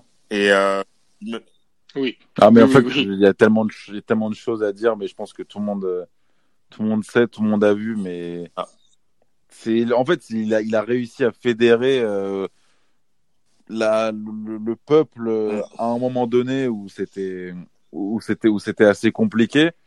Et, euh, et puis même, t'as son, t'as son faux départ, enfin, le, le- quand il se barre de l'équipe de ouais. France et qu'il revient après en, en, Mm. en 2005, ouais. Mais c'était pas le, c'était pas le joueur, enfin, tu vois, c'était, c'est un, un personnage à part parce que c'est dur de dire s'il a du charisme ou pas. C'est, c'est dur de savoir ce qu'il se dit vraiment, euh, ce qu'il pense. Mm. Et c'est aussi ça la force, c'est qu'il a toujours su se protéger en termes de, de communication. Après, voilà, des fois, son, son instinct, sa personnalité, peut-être le fait de tout garder en lui, exploser un peu sur le terrain. Vous voyez de quoi je parle. Et même, il n'y a pas que, il n'y a pas que la finale de 2006, hein, 98. même en 98 quand Ah, il un Saoudien qui s'en crampons, euh, rappelle. sur, sur le Saoudien, bah ouais. Donc voilà, personnage très énigmatique, mais que, mais que tout le monde ah adore. bah ouais. Puis même auteur de buts, euh, de buts fabuleux, son but en finale de Ligue des Champions. Alors je sais plus si c'était la Ligue des Champions 2001, euh, 2002. 2002. Face, euh, 2002. À Glasgow. Et puis également 2002, Ouais, aussi ce, ce retour de bâton phénoménal en fait qu'il envoie à, à, à l'Espagne euh, avant le euh, avant le huitième de finale où euh, t'as- t'avais l'Espagne Oh qui titrait Vamos a, a, a jubilar à Zidane et euh, et t'as Zidane qui sort la masterclass euh, juste après quoi avec en prime un but où où il endort totalement Carles Puyol en prendre Oui. à contre-pied euh, Ouais. son ancien son ancien collègue euh, Iker Casillas pour moi, ça, c'était franchement enfin, l'une des, enfin, la plus belle des, des réponses. Et puis même par rapport à tout ce qu'il a apporté à l'équipe de France, déjà le titre de champion du monde en, en, en 98, deux ans plus tard, le, le championnat d'Europe. Euh, donc de, de En l'Euro 2000. 2000 avec une équipe de France qui était supérieure à celle de de de de, de 98 mais on-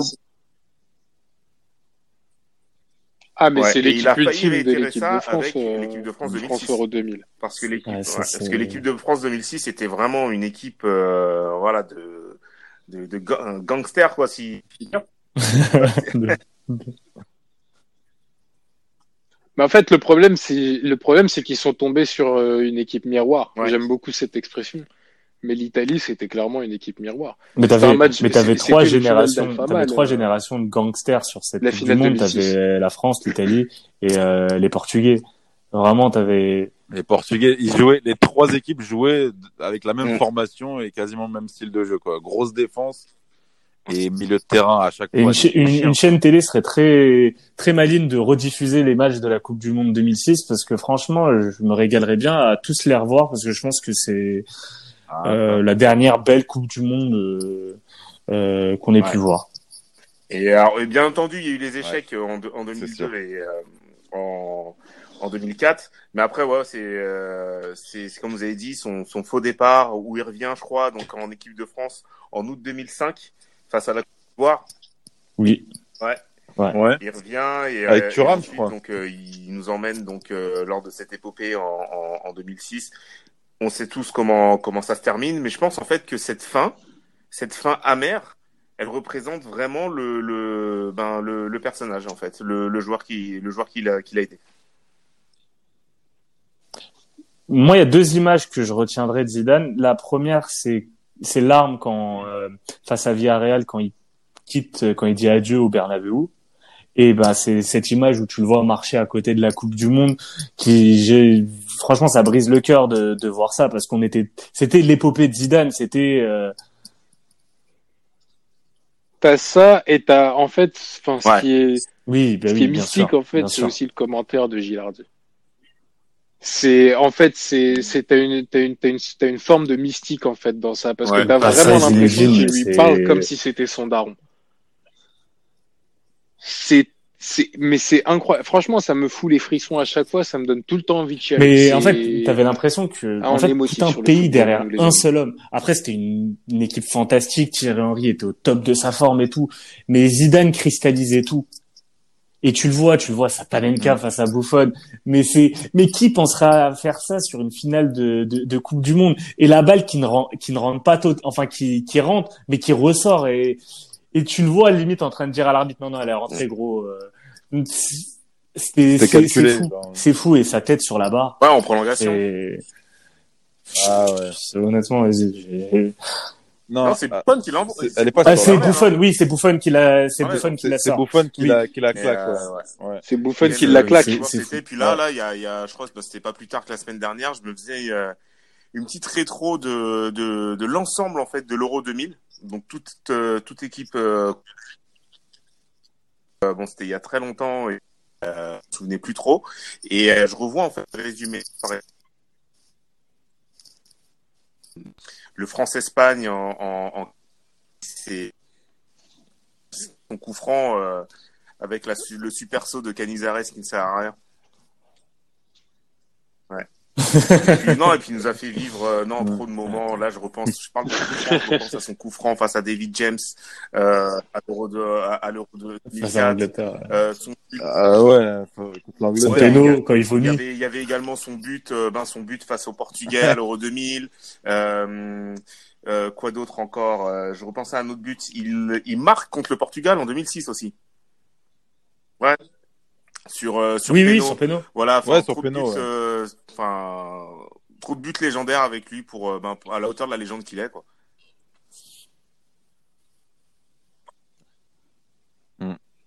Ah non, c'était franchement pareil, il pourrait y avoir un podcast ouais. entier. Bah, Bon. parce que on Ouais. n'a même pas encore parlé de Zizou, entraîneur, Oh, euh, et de ce qu'il a fait au Real, quoi.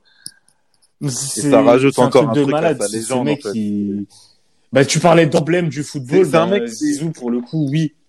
Ouais, Et pareil, pareil, c'est un mec qui, qui aimait tout le monde, globalement. C'est un mec qui, malgré ses coups de sang et tout, euh, par moment, c'est un mec qui, est, qui aimait tout le monde et c'est, c'est incroyable. Et puis, t'as un truc, c'est qu'on dirait que c'est normal, en fait. Le mec te fait, voilà, le mec va tout gagner, le mec va, va réussir dans ce qu'il entreprend et tout, et c'est logique pour lui. Et tu verras jamais une forme de, de- d'égocentrisme et tout, ce sera toujours avec euh, avec humilité. Mais pour lui, on dirait que ça ça l'atteint pas. Tu vois, c'est Et, et ce qui est fou, c'est logique. et parce qu'il met tout le monde d'accord, et c'est aussi au niveau de bah, ses collègues de travail entre guillemets. Euh, tu parles à Ronaldo, tu parles à Beckham, tu parles à Raoul, n'importe qui, tu leur demandes de un joueur, ils vont dire Zidane. Quand, quand le mec il met, Mm. il met d'accord tout le monde, c'est que là c'est c'est la crème de la crème de la crème de la crème. Ouais, c'est clair. Ouais, bah, je vais, je vais euh, finir avec une belle histoire. Donc, un. on va quitter Turin et on va, on va terminer notre petit périple en- dans le Frioul. Euh, Audin, avec euh, Ah. l'homme d'un club. C'est, on est loin de, de, de- du numéro 2 d'Iad, hein, donc je ne citerai pas, qui ne mérite pas d'être cité. Ouais, On parlait d'un joueur, euh, hein. d'un joueur qui a fait une carrière fantastique dans un club euh, pas UP, euh, l'Udinese Calcio. Donc Di Natale, Antonio Di Natale, 446 matchs, 227 buts marqués. Toto. Que dire sur lui si ce n'est qu'il était à la tête d'un projet qui me rappelle un peu celui de l'Atalanta actuellement, un projet basé sur la formation et sur euh, euh, une révolution un petit peu footballistique. Euh, L'Udinese de l'époque, euh, t'as très de beaucoup de très bons joueurs qui sont euh, qui sont passés par là, bah, notamment par exemple Alexis Sanchez. Et euh, Alexis au-dessus de ça, tu avais Antonio Di Natale, An- Antonio Di Natale qui qui a failli réussir l'exploit. Il a jamais gagné de titre. Hein. Euh, Il fait, il fait d'ailleurs la Coupe du Monde de 2010 et l'Euro euh, 2012. Et euh, t'as, il a fait ré- réussir l'exploit de de d'a- d'amener euh, l'Udinese en Ligue des Champions. Il passe à un match, à ce match en tour préliminaire de, Ligue des Champions face à Arsenal, où il loupe un péno et les histoires d'amour parfois ont des des coups bas. Et ce péno loupé face à Wojtek Szczesny en, en barrage de Ligue des Champions euh, en 2011 ça c'est peut-être le moment le, le plus triste de, de la carrière de, de Di Natale. Moi, je, franchement, je, je voulais parler de lui parce que c'est un joueur, on parle pas souvent de lui et tout, mais c'était un super joueur, un super attaquant. Euh, il me rappelle un peu parfois euh, Pagis au, au niveau technique et au niveau intelligence de jeu euh, associé à une qualité de finition. Donc, euh, big up à toi, Toto Je rajoute, t'as as parlé d'Alexis Sanchez, mais il y en a un autre aussi qui vient de, euh, qui vient de l'Udinese et qui est un, un grand joueur. C'est Samir Andanovic. Voilà, je voulais le placer. je voulais le placer. C'est vrai. Et t'as Ah, Samoa aussi. Mais, mais pour euh, revenir à Di Natale, euh, la comparaison avec Pagis, elle est, elle est juste. Parce que, tu sais, c'est, ils font partie de ces mecs euh, qui attiraient pas vraiment les, les, les foules. Hein, ils étaient pas spécialement surmédiatisés, voire même médiatisés tout court. On savait que c'était, mais, mais sans plus. Mais c'était des mecs, en fait, qui ils, ils puaient le football, quoi. Et euh, c'est pour ça que des, des, euh, des joueurs comme Pagis, comme lui, et, euh, et ou encore Michael Isabé, je sais pas si vous vous souvenez de ce mec? Voilà. ouais, ouais. Ben, ben, c'est des mecs. Ouais. Et ben, ben, Le c'est- fan club Isabé. comme ça en fait que, que Qui avait moi, son fan club à Bonal. Bien aimé euh, dans, dans le foot, voilà, ils faisaient leur taf, ils le faisaient très bien. Euh, et euh, et ce qui fait que euh, au final, ben se sont inscrits en fait ben, dans chacun des clubs où ils sont passés. Bon alors Udinese et, et Sochaux effectivement ça fait pas rêver, hein. Mais par exemple je sais qu'un mec comme Pagis, euh, il a sur son court passage à l'OM, euh, il avait euh, euh, il s'était mis pas mal de supporters dans la poche. Ah, mais t'es exceptionnel. En plus, c'est ces joueurs d'une telle pied, classe, ça, ouais. balle au pied. C'est c'est pas des buteurs purs parce qu'ils ont eu la science du placement du buteur, mais ils ont également une intelligence de, de, de jeu euh, de numéro 10. Et euh, bah, Di Natale portait le, le 10 à, à l'Udinese. C'est pas, il n'a pas du tout volé son numéro. Non, et puis, enfin, tu parles de Di Natale. qui- L'Udinese, pour moi, c'est une des plus belles équipes de la décennie euh, en, en, en Serie A. Ouais, Euh, Ils avaient Oui, tu parlais de Sanchez, ils avaient Isla aussi. Oui, Ils avaient euh, Dusan Basta. Oui. Euh, ils avaient Mehdi Benassia aussi, si je dis pas de conneries. Donc, euh, c'était une superbe équipe. Moi, elle m'a marqué cette équipe et l'incarnation même de, de l'Udinese, c'est, c'est, c'est, c'est Toto Di Natale. Et Ah, non seulement il m'a marqué, mais en Allez. plus, il, il m'a fait gagner de l'argent. Les petits messages. les euh, tips. ah ouais. Souvent, quand t'es à 3. Bah, tu a- jouais buteur à domicile, euh, jusqu'à 39, il me semble. Ah, tapé Ouais, la barre des, euh, la Jusqu'à barre des 2016. Ouais. Il a joué 20 ans en tout cas, de 96 à 2016. C'est 686 matchs. Euh, franchement, non, Di Di Natale est obligé de par- parler de lui.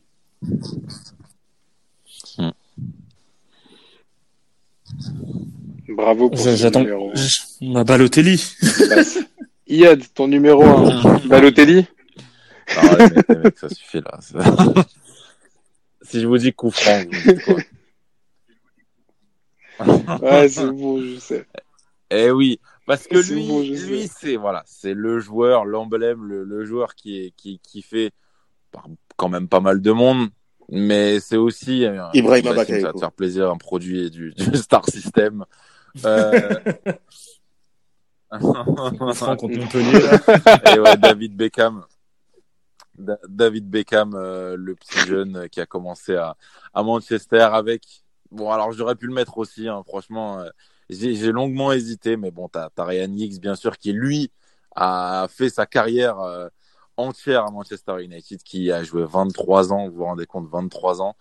Mais non, je vais partir sur un truc un peu plus. un- entraîneur. Le, Entraîneur, joueur. où, euh, petite Eh. parenthoù, le, le, le moment où il dit bon allez Le c'est bon, moment où eh, il sort eh, les gars place, vous faites de la merde fait rentrer en jeu. je rentre je rentre et Oh il met, il met son short et je me souviens de son, son coup franc de 35 mètres là où j'aurais été le gardien je l'aurais laissé passer quand même parce que il fallait il fallait que il fallait que l'histoire euh, se termine bien mais elle s'est quand même bien terminée mais pour revenir à mon à mon numéro voilà David Beckham le l'enfant de, de Manchester euh, un joueur très talentueux dès le début un joueur qui a pas connu disons les, les beaux quartiers euh, qui, qui vient un peu d'en bas comme beaucoup de footballeurs. Euh, voilà relation avec Ferguson qui se tend par la suite mais euh, mais euh, mais au début c'était c'était beau. Une très belle génération de Manchester avec les Neville les Scholes justement. Ouais je vous invite à aller voir aussi. Euh, Paul Scholes moi c'était plus entre 2005 et 2010 mais pour ceux qui veulent voir sur les années 90 je vous invite à, à y aller et puis voilà c'est Beckham c'est la classe c'est les coups francs pas beaucoup de buts dans la carrière de David Beckham c'était un milieu qui a voilà, à gauche globalement, mais c'est un joueur qui savait un peu tout faire, qui avait une belle intelligence de jeu, un super pied droit, je m'en je m'en souviens encore. Après, départ au Real Madrid parce que parce que voilà, tu parles de star, c'est c'est forcément David Beckham qui va venir avec. Euh, Non. Choix du eh numéro. ben non, bien sûr que non, numéro 7 et c'est aussi pour ça que je suis obligé de le mettre. 23, ouais. Il fait partie de l'équipe avec 23 au Real. Figo. Ouais, Numéro 23. au 23 Real. ouais, mais numéro 7 à United. Parce que Jordan. Donc euh, Après, le, le voilà, 10 était pris, le de 7 Star était pris, le 9 était pris euh, au Real. c'est- ça. Mais, mais, mais, mais 23. Ah, mais en fait, il y y, 23, a une véritable 23, histoire en fait derrière ce numéro une fin 23. des- des- Il y a une, il y a une véritable histoire euh, numéro 23. C'était euh, un, un, un- coup marketing euh, de prendre un numéro qui rappelle celui de Jordan pour Non, pouvoir vendre bien, des ça. maillots aux États-Unis. Et c'est pas un hasard si ensuite il est parti euh, Et, à Los et- et Angeles c'est pour ça, avec ce même justement, fais la transition. C'est Ouais, un bah, joueur clairement. qui dépasse le cadre du foot. C'est un, c'est un anglais, mais, mais c'est pas un, c'est pas un anglais comme les autres. C'est, voilà, je suis obligé d'en parler, des différentes coupes de cheveux qui ont globalement été toute une réussite parce que même chauve, Il a fait, Il a- même fait, Iroquois, il a fait donc, chaud, euh, 2002. Iroquois, il a Même fait Iro- des même tresses Iroquois, mais-. Ouais. Et c'est lui, il lui a qui a aussi lancé cheveux la, la, la euh, grande mode, la la grande mode, pardon, euh, euh, cheveux, euh, cheveux mi-longs serre-tête, euh, vers 2003-2004. Alors non, lui, il a, il a, il a vraiment lancé la mode. Attention, on parle cheveux, c'est un domaine qu'on maîtrise chez les Celtics. Lui, il a lancé la mode du, euh, du Oui, euh, oui, oui, oui. Mais il, le- il la a queue de même eu, cheval Ah, euh, mais les gars, bête. les gars, Il, il, a relancé eu- cette mode-là. les gars, il a même eu la Mais le cheval. c'est l'Italie. Ra- Rappelez-vous, il avait une, une queue en haut, une queue, une queue en Mais bas. alors, euh, Mais Son- ok, d'accord, allez. T'as pas- pas fini par- Non, mais même le- Bah, Non, mais le style, le style un, quand hein. il signe au Real. Tcha, Non, tcha, mais, et, et pire, que, Oh, mais, mais quand il signe au non, mais Real. j'avais il- cette coupe, elle m'a Ça, marqué. ça, ça, J'avais cette... c'est- mannequin, ma- Pour- pour mannequin, rester dans- dans mecs, ce domaine. un joueur de. Mais Ouais, le mais- cercle, ouais, mais attends, attends, attends. Le cercle aux euh, ces Argentins. aux cheveux-là avaient même été reprises Ça leur euh, appartient. dans, dans les PES de l'époque. Ouais, je sais pas si vous vous souvenez. Bah oui, bah parce que P- PES2, Il y a l'Iroquois PES2, et il a l'Iroquois. toutes les espèces de PES2, coupes, c'est le seul euh, avec cette longs, coupe. mi-longs, catogan, bouclés, enfin tout. Et c'est assez incroyable. Ouais. Ouais. Et, et tu, par- tu parlais de Sertet, Nico, mais l'association Sertet, Sertet, pardon, pardon, et, euh, et l'arcade pété avec après euh, son embrouille avec Sir Ale- Alex Ferguson. Oh là là, mais quel Bah ouais. DG, bordel C'est pas possible. Ah, ça faisait, ça faisait vraiment. euh, Non, mais les ah, mecs, là, les mecs, là, les mecs, c'est Non, mais- un mannequin. Et tu- Voilà. Il a, il a été mannequin. Il a même Il a joué dans Gaulle. Bah, il joue là comme Beckham. Dans Gaulle. euh, Et et Gaulle, Gaulle, aussi. c'est- Dans Gaulle De aussi, toute ouais. façon, on a une tous, icône. on a, Oui, on a tous Ah bah oui. essayé de tirer. Ouais. Mais On Bah a tous oui. fait une frappe. Il, a, il avait sa manière de tirer dans, les- dans ouais. de l'époque aussi, et il y en a peu qui l'avaient. pour, pour Beckham, je pense, de trucs. euh, Ah je là, pense c'est- que c'est- hum, franchement, c'est il inimitable. a, il y a eu une espèce de syndrome avec lui. C'était un petit peu euh, le syndrome l'enfant, voilà, l'enfant du pays. Un peu, euh, ils avaient essayé de faire ça avec Michael Owen en 98. Ça. Et ensuite, ils se sont, j'ai l'impression, ils ont bifurqué sur Beckham parce que non seulement il commençait à s'imposer à Manchester United euh, à, à l'époque, au début, euh, au début des années 2000, il avait ce style de jeu atypique, son excellent pied droit et sa super bonne euh, vision du jeu, et également donc sa, sa manière de, de, de tirer les coups francs qui, qui en faisait en fait sa, sa marque de fabrique au final. Je me rappelle son coup franc qu'il envoie face à la Pologne euh, lors de des, qual- je, lors d'un dernier match de qualification. Alors je sais plus, c'était pour l'Euro 2004, je crois, où il met le, le coup franc à la 92e minute. Mais il a, il a mar- je crois qu'il a marqué deux coups francs en Coupe du Monde, même t'en as un face à la Colombie alors qu'il est très jeune, c'est en 98. Et t'en as un qui qualifie l'Angleterre pour le fabuleux match euh, Angleterre-Portugal, Ouais. qui était tout sauf du foot. euh.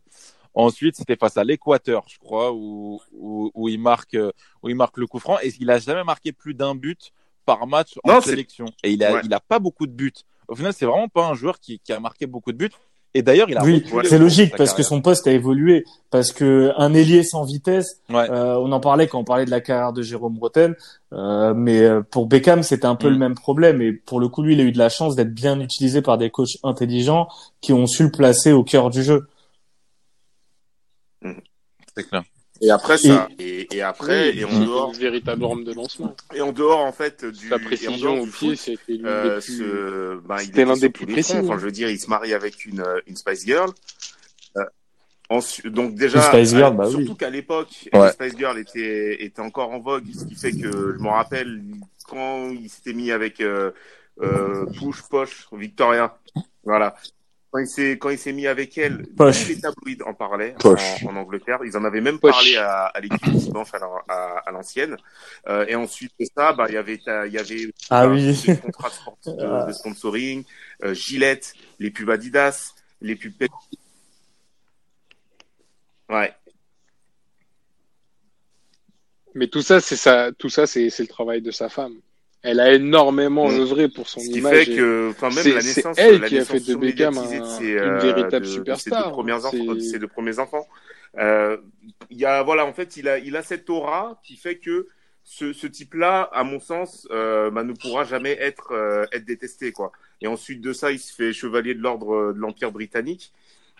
OBE, enfin, lorsque ça, hum, euh, lorsque les, euh, comment dire, il y a les mariages princiers, etc. Il est toujours, un, un- il est toujours invité. Enfin, je, je veux dire, ouais, ce- c'est, C'est ça, c'est vraiment. Il est invité. Ouais, ouais, Il a, chevalier il a eu un, il a eu euh, un titre, je crois, de Légion. Ouais. euh, Et euh, je pense. Voilà, c'est ça. Et voilà, aujourd'hui, Voilà. c'est une marque ce type. Oui, mais attends, tu vois, là, là, Yad, je suis d'accord. Mais c'est, c'est, Beckham, pour le coup, c'est Mais archi mérité. juste- Le mec, peu importe où il est passé, il a toujours, il a toujours été Bien classe. sûr, Moi, c'est l'arme, c'est l'arme au, au- lors de son dernier match avec le PSG. c'est ça. Tu sais que ça Ah lui ouais. fait quelque chose. Bah oui. PSG ou pas, il a toujours été respectueux envers euh, le PSG, son histoire. Il s'est, il s'est fait des barbecues euh, chez Sylvain Armand. Euh, euh, c'est, Avec Nicolas Douchet. En fait, c'est ça. Le- c'est- chez Sylvain en fait, Armand. Le mec Oui. qui vient d'en bas. Parce que quand, quand... Non, mais imagine, t'es douché Avec un- avec la bière. au barbecue et le mec il se pointe. parce que m'a c'est- mais justement-. Mais c'est Il a c'est ça, euh, j'étais je venu avec de la bière. euh, Nico normal et un jour je me je suis là, je, je vois il y a, il y a Beckham dans mon salon quoi, avec qui prend une bière avec euh, avec Nicolas Douchez. Mais, mais en fait, en fait c'est ça, parce que c'est l'enfant du pays, et puis vous l'entendez à son accent, ça se voit qu'il a, il a grandi dans un milieu vraiment assez pauvre, au final, dans, dans une Angleterre assez pauvre. Et, et je pense que c'est aussi pour ça qu'on l'aime, parce que il, fait très humain. Tu peux t'identifier à lui, et même si, voilà, il- pour moi, c'est, un beau gosse et tout, machin, mais tu peux t'identifier parce que le mec, il te renvoie une image de normalité, globalement même s'il est, euh, est starifié, même si c'était un, un super joueur, c'est un mec, voilà, tu te dis, bah, tranquille, il va sans dans la bretèche euh, avec Armand et Mathieu. Il n'y a, pas de problème, tu vois. Il n'y a pas, il y a pas de souci. Non, vraiment. Et puis, voilà, c'est le délire anglais aussi. Voilà, les Anglais ont aussi cette culture euh, de, voilà, c'est, c'est normal pour eux, c'est très relâché. Donc, euh, c'est pas, c'est pas un pays, peut-être par exemple en France, ça poserait plus de problèmes si c'était un Mais Français même, mais tu sais, même après, euh, Alors que là, aux États-Unis, quand il est, euh, au LA Galaxy, souvent à Los Angeles, je me rappelle le dernier match de, de Kobe, il est, il est, il est au Staples Center. C'est, David Beckham, c'est, c'est un emblème au-delà, au-delà du foot, au-delà de trop de choses, en fait. C'est, je, là, pour le coup, je valide lui, ce choix. c'est c'est qu'il aura pas marqué avec le avec le PSG. Mais gros. Ouais. il aura pas, il aura pas marqué. Et après, tu peux, je peux, moi, j'ai aussi un regret. C'est après, c'est plus pour la, la même génération. C'est la génération euh, Gerrard, Lampard, Scholes qui n'a rien Ouais. fait au final en, en sélection nationale. Euh, À chaque fois, tu te fais sortir. Ouais, c'est un peu euh, l'his- un peu l'histoire en- des Anglais de ça. finale maximum, quoi. Euh, Alors, je sais pas, je sais pas trop comment l'expliquer. Ouais, mais je me, je me souviens de son rouge contre, aussi en contre 90, l'Argentine. quand il est tout jeune. Ah, il, Ouais, était frais aussi. parce Contre l'Argentine, c'est, euh, c'est pas Véron, euh, celui Non, qui, c'est Ayala peut-être? hein. Il- c'est, euh, c'était deux, euh, Euh, alors je sais pas si Véron Ah, encore à qui d'autre- qui que Vérone s'il était déjà à Manchester, mais euh, je sais- je crois que c'est avec lui. Parce Ouais, que c'était- ça lui avait ouais, valu un petit peu un tollé pendant- en, en Angleterre de se faire expulser. Plusieurs, plusieurs non-mois à cause de ça. En Angleterre. Et, et Michael d'ailleurs, ouais, c'était le match de la révélation Michael Owen, pour ouais. euh, Michael Owen. Et c'était en sixième de huitième 18 finale, ans, ouais. je crois, hein, ou 16 C'est ça. C'était en huitième, ouais. ouais. En tout cas, je suis totalement d'accord avec ton numéro 1 et ça me permet, et tu me permets de faire une, une transition on ne peut plus facile. Je vais essayer d'être rapide. Euh, pour moi, l'emblème ultime, l'emblème numéro 1. T'as parlé de Beckham, on a parlé de Scholes, on a parlé de Giggs. Mais on n'a pas parlé euh, Du tonton. de tout ça. On n'a pas parlé de du tonton. On n'a pas parlé de Sir Alex Ferguson. Et si on n'a pas parlé de Sir Alex Ferguson, c'est parce que pour moi c'est euh, l'emblème ultime euh, d'un club. Au-delà de son palmarès, qui est l'entraîneur le plus titré de l'histoire du football, euh, son travail à Manchester United pendant quasiment 30 ans n'a pas d'égal dans aucun autre club professionnel à son échelle. Aucun. Il est euh, le principal artisan du renouveau de United qui était en crise pendant de longues années. Tout a été commencé par, euh, par un travail de formation et de recrutement qu'il n'y avait pas, qu'il avait mis en place à une époque où, euh, où les recruteurs n'étaient pas encore trop à la mode. Il a instauré un système en fait à United euh, euh, de, euh, de de repérage en fait de pépites en Angleterre et il euh, il avait pour but de les rapatrier à United. United s'est construit énormément autour de la formation et Oui. si on connaissait les les Bubsy Babes, euh, on connaît encore plus les Fergus Fieldings. Euh, voilà, c'est euh, tous les joueurs formés euh, par Sir Alex Ferguson et qui ont performé avec United. Je vais vous faire une petite liste exhaustive, je vais pas tout mettre, mais on a des noms comme Lee Sharp, David Beckham, tu l'as dit, Nicky Butt, Ryan Giggs, Paul Scholes, Gary Neville, Phil Neville, Robbie Keane, c'est c'est- c'est c'est pff, incroyable. Euh, tu avais vraiment euh, une véritable une véritable culture et euh, une véritable philosophie qui était incarnée à United. Et quand tu rejoignais United, quand tu étais transféré par United, tu étais reçu par Ferguson et tu te faisais un entretien d'embauche limite avec Sir Alex Ferguson, qui savait exactement où appuyer psychologiquement ensuite pour t'intégrer dans son équipe et dans son effectif. Il a fait grandir un club, il a fait grandir une philosophie et il a fait grandir des joueurs. Et très peu de ces joueurs sont des flops. Et très peu de ces joueurs ont eu une carrière de merde. Et notamment une année, 1992, qui est peut-être la plus belle année de l'histoire Et dans- dans en liste- termes de formation Totalement d'accord. Très- très bon choix, là, tu- encore. T'en as oublié un, à mon sens, qui était un effroyable salaud. C'était Roy Keane. Ah, je t'ai entendu dire Robbie Keane. Non, je l'ai dit. Ah, Non, euh, je, je, je- eff- effectivement, je dis Robbie, Oui, mais je, pensais à Roy. On n'a pas voulu le corriger parce que c'était un très beau texte d'amour sur euh, Sir Alex. Et euh, Mais, mais, mais Je- on ne lui Une fait pas, monsieur. Mais, euh, mais par contre, les gars, il y a une petite faute de goût quand même sur ce podcast. Ouais. Personne n'a parlé de Totti. Je pense qu'on Oui. devrait terminer en parlant de Totti parce que c'est peut-être la plus belle histoire d'amour Ouais. entre une ville, un club et un joueur. Euh, il y a, franchement, il n'y a pas plus beau.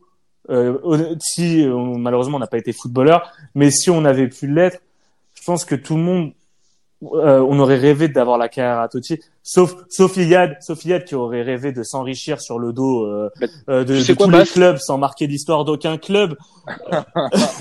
Ah, je la, je la sentais venir, celle-là. Bas, tu sais quoi?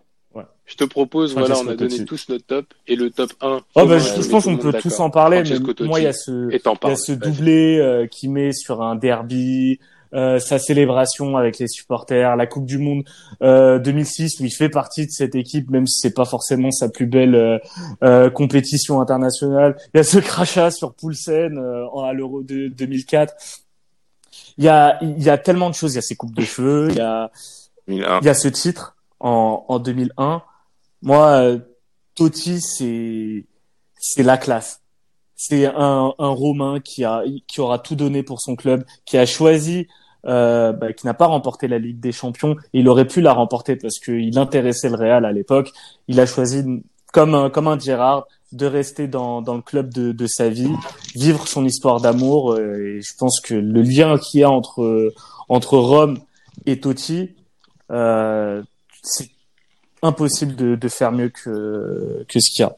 Non, je pense que voilà, enfin, son palmarès n'aura sera amputé forcément, mais tu peux que saluer en fait la fidélité d'un homme euh, amoureux de son club de toujours et qui n'aura fait qu'un bah, qu'un seul club et ça jusqu'à 40 ans et qui aura toujours performé, toujours été au niveau en fait, qui est la classe pour moi, même s'il a eu quelques quelques mauvais gestes, hein, c'est son caractère romain. Euh, toujours classe, balle au pied. Toujours classe, balle au pied. Impressionnant à voir jouer. Et Ouais. Les gars, putain, 24 le mec, ans. il est resté à la 24 Roma ans. alors qu'il aurait pu signer n'importe où. C'est 24 ans de carrière à la Roma. Le mec aurait pu signer n'importe où, dans n'importe quel club. C'est non, tu peux pas, tu peux pas rivaliser. Euh, Enfin, le, nos tops sont très très bons, mais effectivement, Totti, c'est Totti, c'est l'amour d'un Ah oui, bah oui. C'est le mec qui nous aura Lui fait aimer lui le. C'est C'est ça. lui et, lui et Mexès et, et, et le maillot PlayStation Djibril Cissé. Mais c'est les deux maillots qui nous ont dit putain, Kappa, c'est de la balle. c'est la Roma était passée chez Diadora à un moment, c'était bien. Non, franchement, très, Voilà, très ça bon. c'était le. euh, Et Totti était là. Je sais pas, je sais pas quoi dire d'autre sur, sur Totti. En plus, je pense qu'il fait lien entre tout le monde parce que euh, Iyad l'a connu, on l'a connu, euh, nos, nos grands frères l'ont Ouais. euh, l'ont connu. Donc, Ouais. euh, pff, 93 quand même. J'avais deux ans. Euh, Iyad, il Ouais. était pas Ouais, né. non. Ah, ça me fait penser à un autre, euh, ça me fait penser à un Ouais, autre non. joueur Euh, de ce style. Eh, non. C'est Sylvain Ah, Castenduc. putain. Un autre style non, quand non, même. ça me hein. faisait, ça me faisait, euh, j- j'y pensais à ce joueur, en fait, parce que je, Ouais, parce que non, en fait, je pensais à ce match parce que parce que euh, je, je sais qu'il avait fait pratiquement Ah, par contre, lui, genre, sa euh, chose comme 15 voire 16 ans euh, au FC Metz. Et je me rappelle de, de lui surtout pour sa fin de carrière, enfin son le dernier match de sa carrière qui était absolument. Ouais. Bah, il finit à l'hôpital, ouais. Il finit à l'hôpital. Et il sort au bout de, de quoi, de peut-être 20 minutes, hein, quelque chose comme ça. Bah, il finit terminé à l'hôpital. Ouais. Non, mais c'est un mec qui est international français Ouais. aussi. Il a fait, euh, il avait fait synthé. Mais ouais, effectivement. Après, Euh, il, et- il a, il a connu d'autres clubs que Metz. C'est ça aussi le problème. Moi, je me souviens de lui à Santé. J'étais Ouais. petit, mais je m'en souviens. Et après, ouais, forcément, euh, Metz, euh, bah, il fait partie de la Division 1. de Metz 1998. Quelle saison de Ligue 1 Division de... ah non. Ah non. Oui, division. Enfin, putain, t'es- tu laisses rien passer toi ce soir. Il est là, il quitte le podcast à chaque fois, il revient, il est, il est chargé avec de, de nouvelles munitions. Ouais, c'est vrai. De, de la LFP Non, non, non, de la LNF. Ok. Ouais. Bon, en tout cas, messieurs, Ah oui, c'était beau. émission magnifique. J'ai grave kiffé en tout Merci, cas. Nico. Les gars, merci beaucoup. On vous souhaite, euh, on vous souhaite une très bonne, Salut. très bonne écoute, très bonne journée, Et- soirée, nuit. Comme dirait Di puis à très je, bientôt pr- je préfère être podcast. le Saint-Père à l'Udinese. Salut, les gars. Un bon joueur. Ah là là là là là là. Oh là, eh. Eh, magnifique, Salut à tous. magnifique. Ciao. Salut à tous.